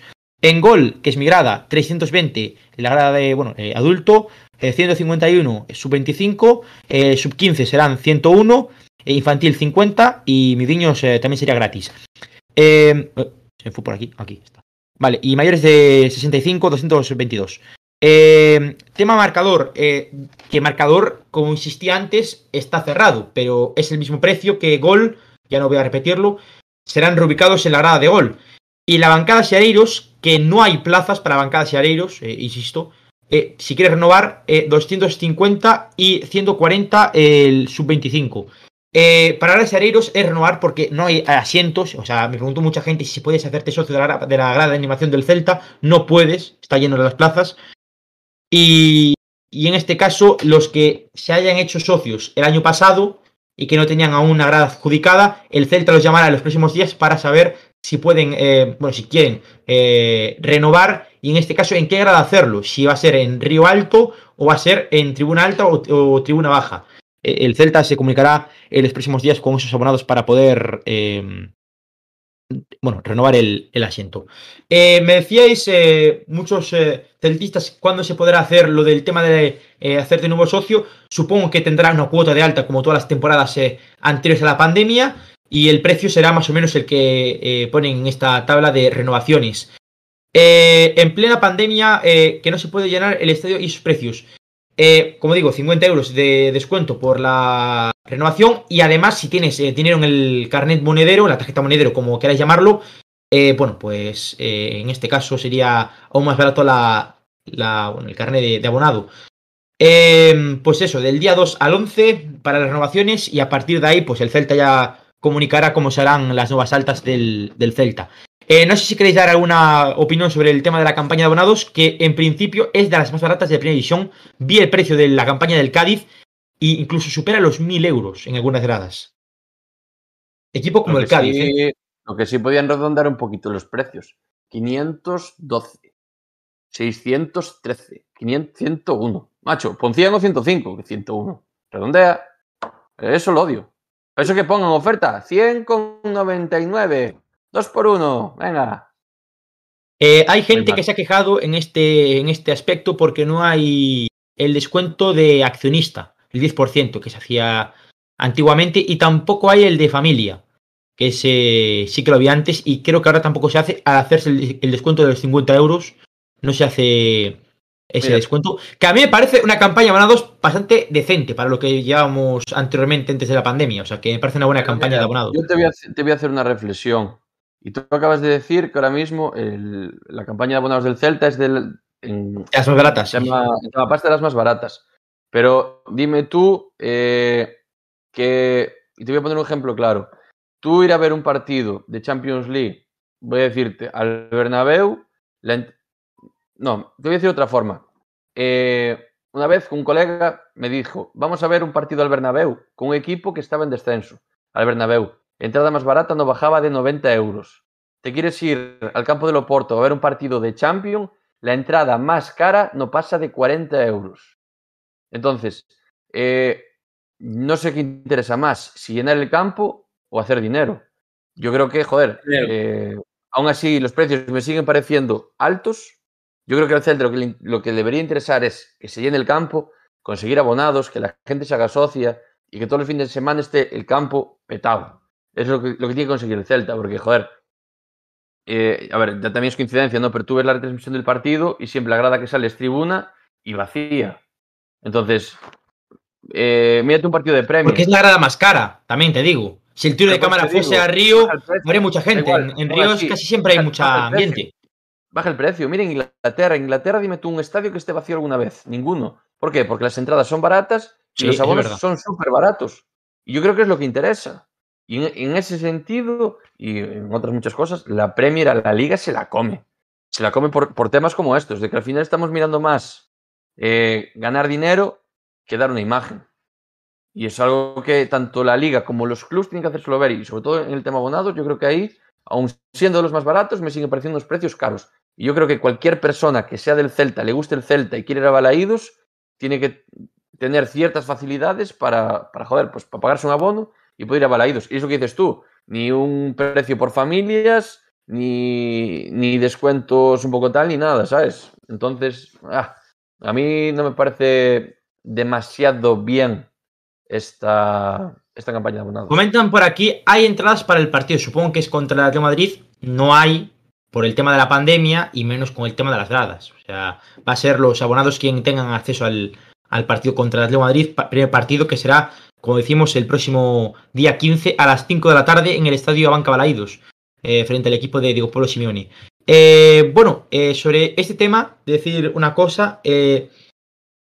el tema de- del aficionado en el, en el Celta siempre ha sido muy, cuestionado por, porque, claro, la grada más cara es la de tribuna y por eso hay men- menos, gente en el tiro de cámara. Pero si realmente enfocasen a la grada de Río, donde está detrás de los banquillos, habría, habría más ambiente, porque siempre lo hay. Está la la grada de animación allí situada y siempre hay más colorido. Por tanto, yo creo que también el Celta tendría que ver el tema de, de las cámaras, de dónde colocar las cámaras. Es verdad que el tema de las radios está en Río Alto, el tema de, de la radio y de la televisión está allí en la grada de Río, por tanto es más fácil logísticamente meter ese tema y no creo que lo cambien, no creo que lo cambien hasta que, que terminen el estadio, al menos, porque es más, más cómodo, es más fácil.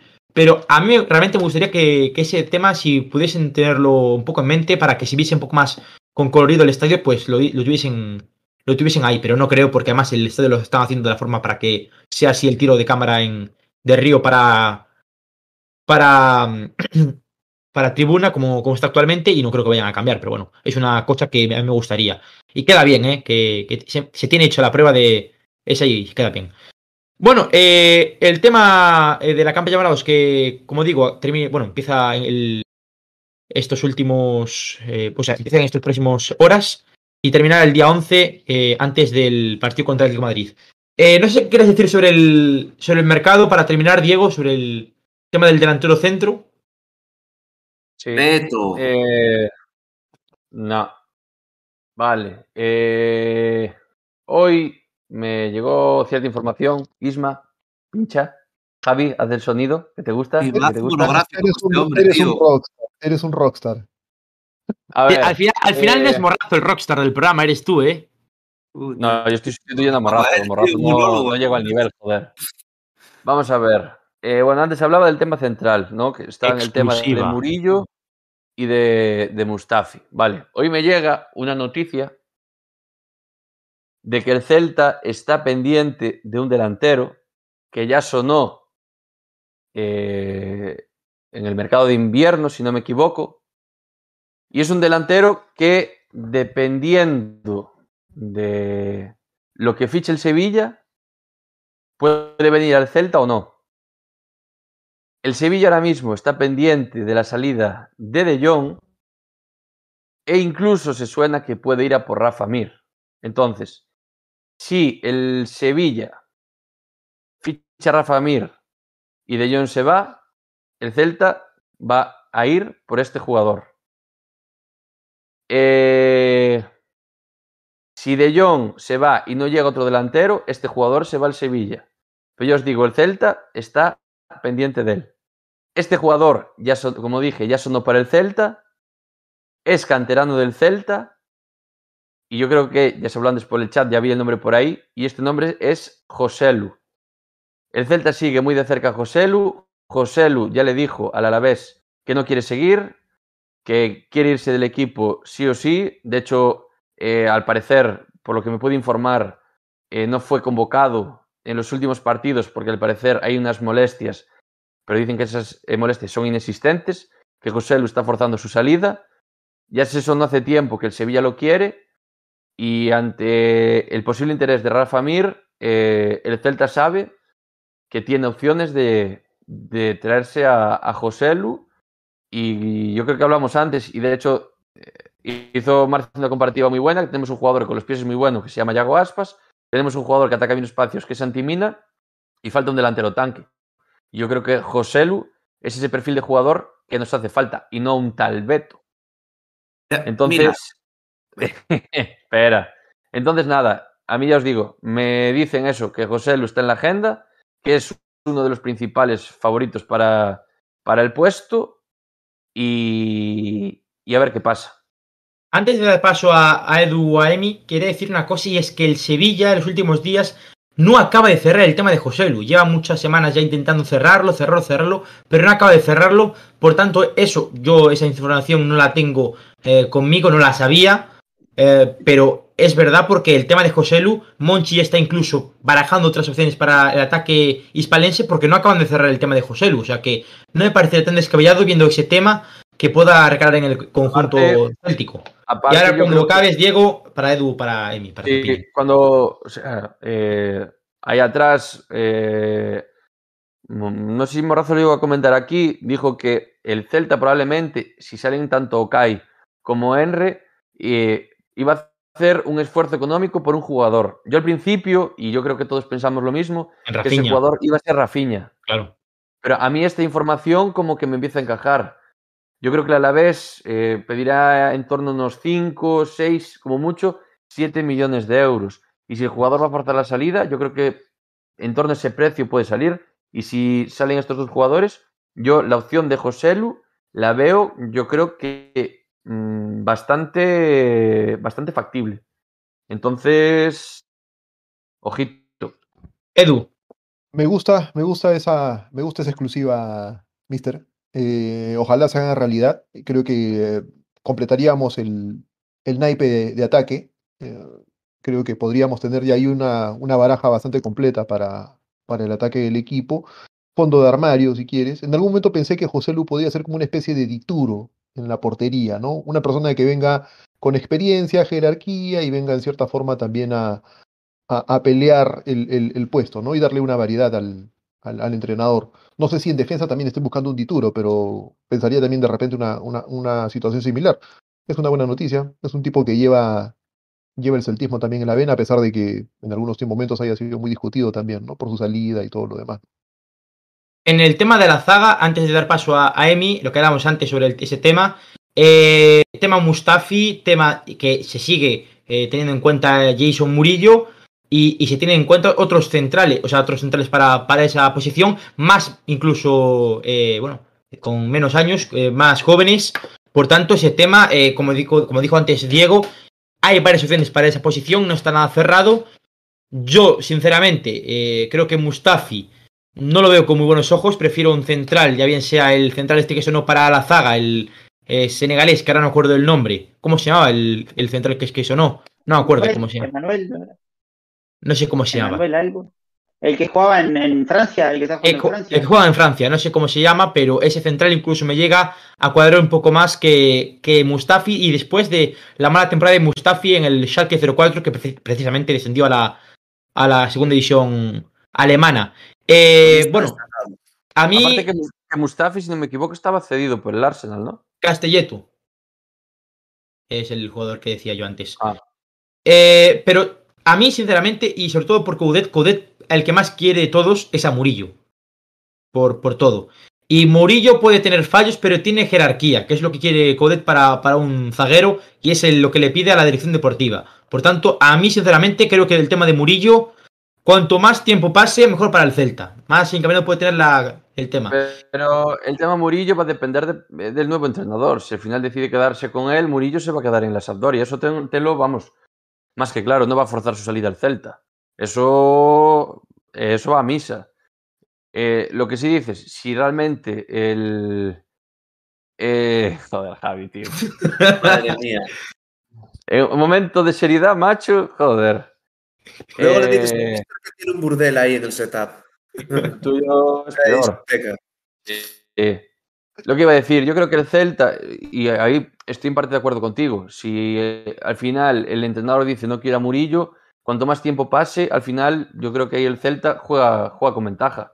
Eh, a mí me das a elegir, prefiero sinceramente antes a, a Murillo que, que a Mustafi, sinceramente te lo digo. Yo también, yo Si también. viene Mustafi, si viene Mustafi, lo veo un muy buen central para el Celta, la verdad. Bueno, a ver, yo no. O sea, yo creo que tuvo la etapa del Valencia, que era un buen central, pero ahora está, bueno, ya está Pero mira, en para, una etapa de su Murillo- carrera. Murillo, Murillo lo mismo, ¿eh? Murillo podemos hacer una comparativa parecida.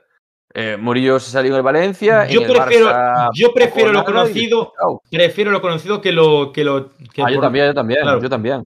claro, Y aparte, joder, Murillo. Murillo es un tío El que tal Mustafi querido. debe cobrar un pastizal. Si estaban en la Arsenal, ¿cuánto cobra ese pavo? Anda en torno, creo que a los 2 millones, 2 millones y pico. Creo, ¿Por un central?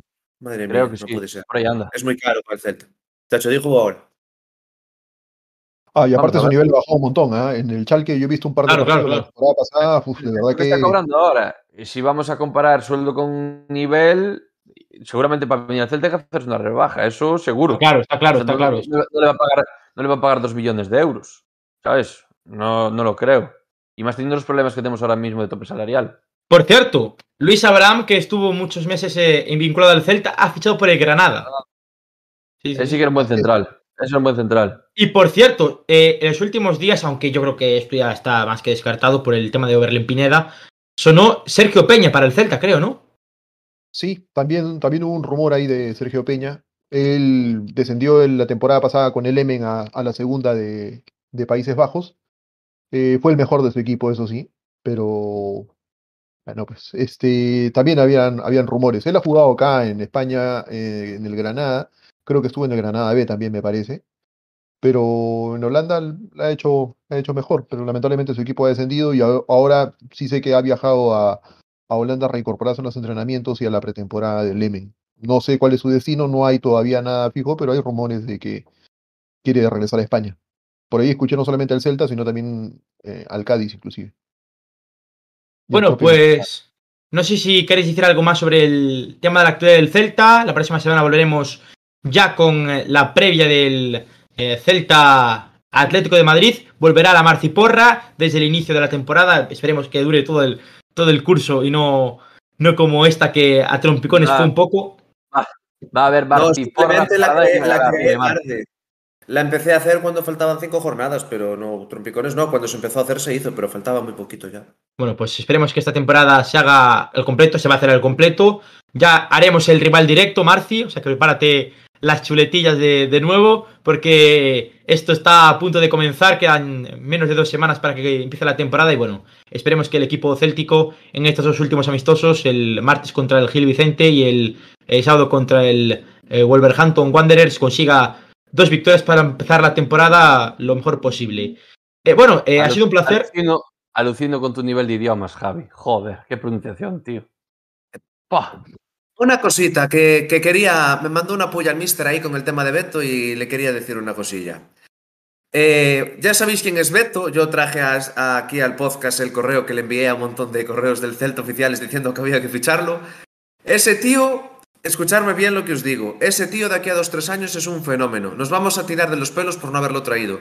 Es un jugadorazo que le pega unos zurriagazos que te cagas con las dos piernas, es coordinado, es un animal físicamente. Acordaros de mí dentro de dos o tres años. Beto del Portimonense. A ver dónde está y después hablamos. Bueno, pues con el Marci consejito del día vamos a ir dejando el directo. Eh, se ríen aquí. se ríen aquí el Marci consejito. Bueno, vamos a ir dejando el directo después de hablar, haber hablado de muchos temas en concreto. De verdad, muchísima gente. Hoy ha sido el directo en verano con más eh, audiencia, pico de 80 personas en directo. Muchas gracias a todos por pasaros en el stream. Eh, ha sido eh, increíble y bueno, eh, empezamos bien este, esta nueva temporada de podcast, se puede decir, porque de, la, de los últimos de los 41 podcasts, este ya es la segunda temporada del podcast. Por tanto, gracias por este inicio de, temporada de programas. Ha sido un placer el debut de, de mi Seijo y esperemos que os haya gustado mucho el, el directo. Diego, un placer. Nada, un placer estar aquí con vosotros, sobre todo contigo, Javi. Sabes que me encanta tu presencia, tu voz y tu mirada. Y nada, eh, mandar un saludo otra vez a Fer, que espero verlo pronto por, por aquí por el, por el podcast. A todos los que no estuvieron, a Morrazo, a Saco, a David, a Marcelo, a Abdón y que me queda por ahí alguien más. Y nada, toda la gente que estuvo en el, tanto en el chat como en el, se pasó por el directo, la verdad, unas cifras muy buenas hoy. Y eso ya no queda nada para, para empezar. Lleganitas de liga, de, ya de, de, lo bueno. Aparte que este Celta este año parece, parece que promete, va a prometer desde el día 1. Entonces, nada, para la semana ya creo que es el último podcast de pretemporada. Y después ya empezamos con lo duro. Edward, ha sido un placer. Muchas gracias, Javi. Un abrazo a todos, compañeros. Un abrazo también a los que no están. A Fer, que se mejore pronto. Eh, y bueno, con ganas, como dice Diego, pues de, de ya que, que, empiece ya la liga, ¿no? Yo ya estoy preparado, estoy viendo cuándo salen las camisetas, a ver cómo, cómo hago para traérmelas para acá.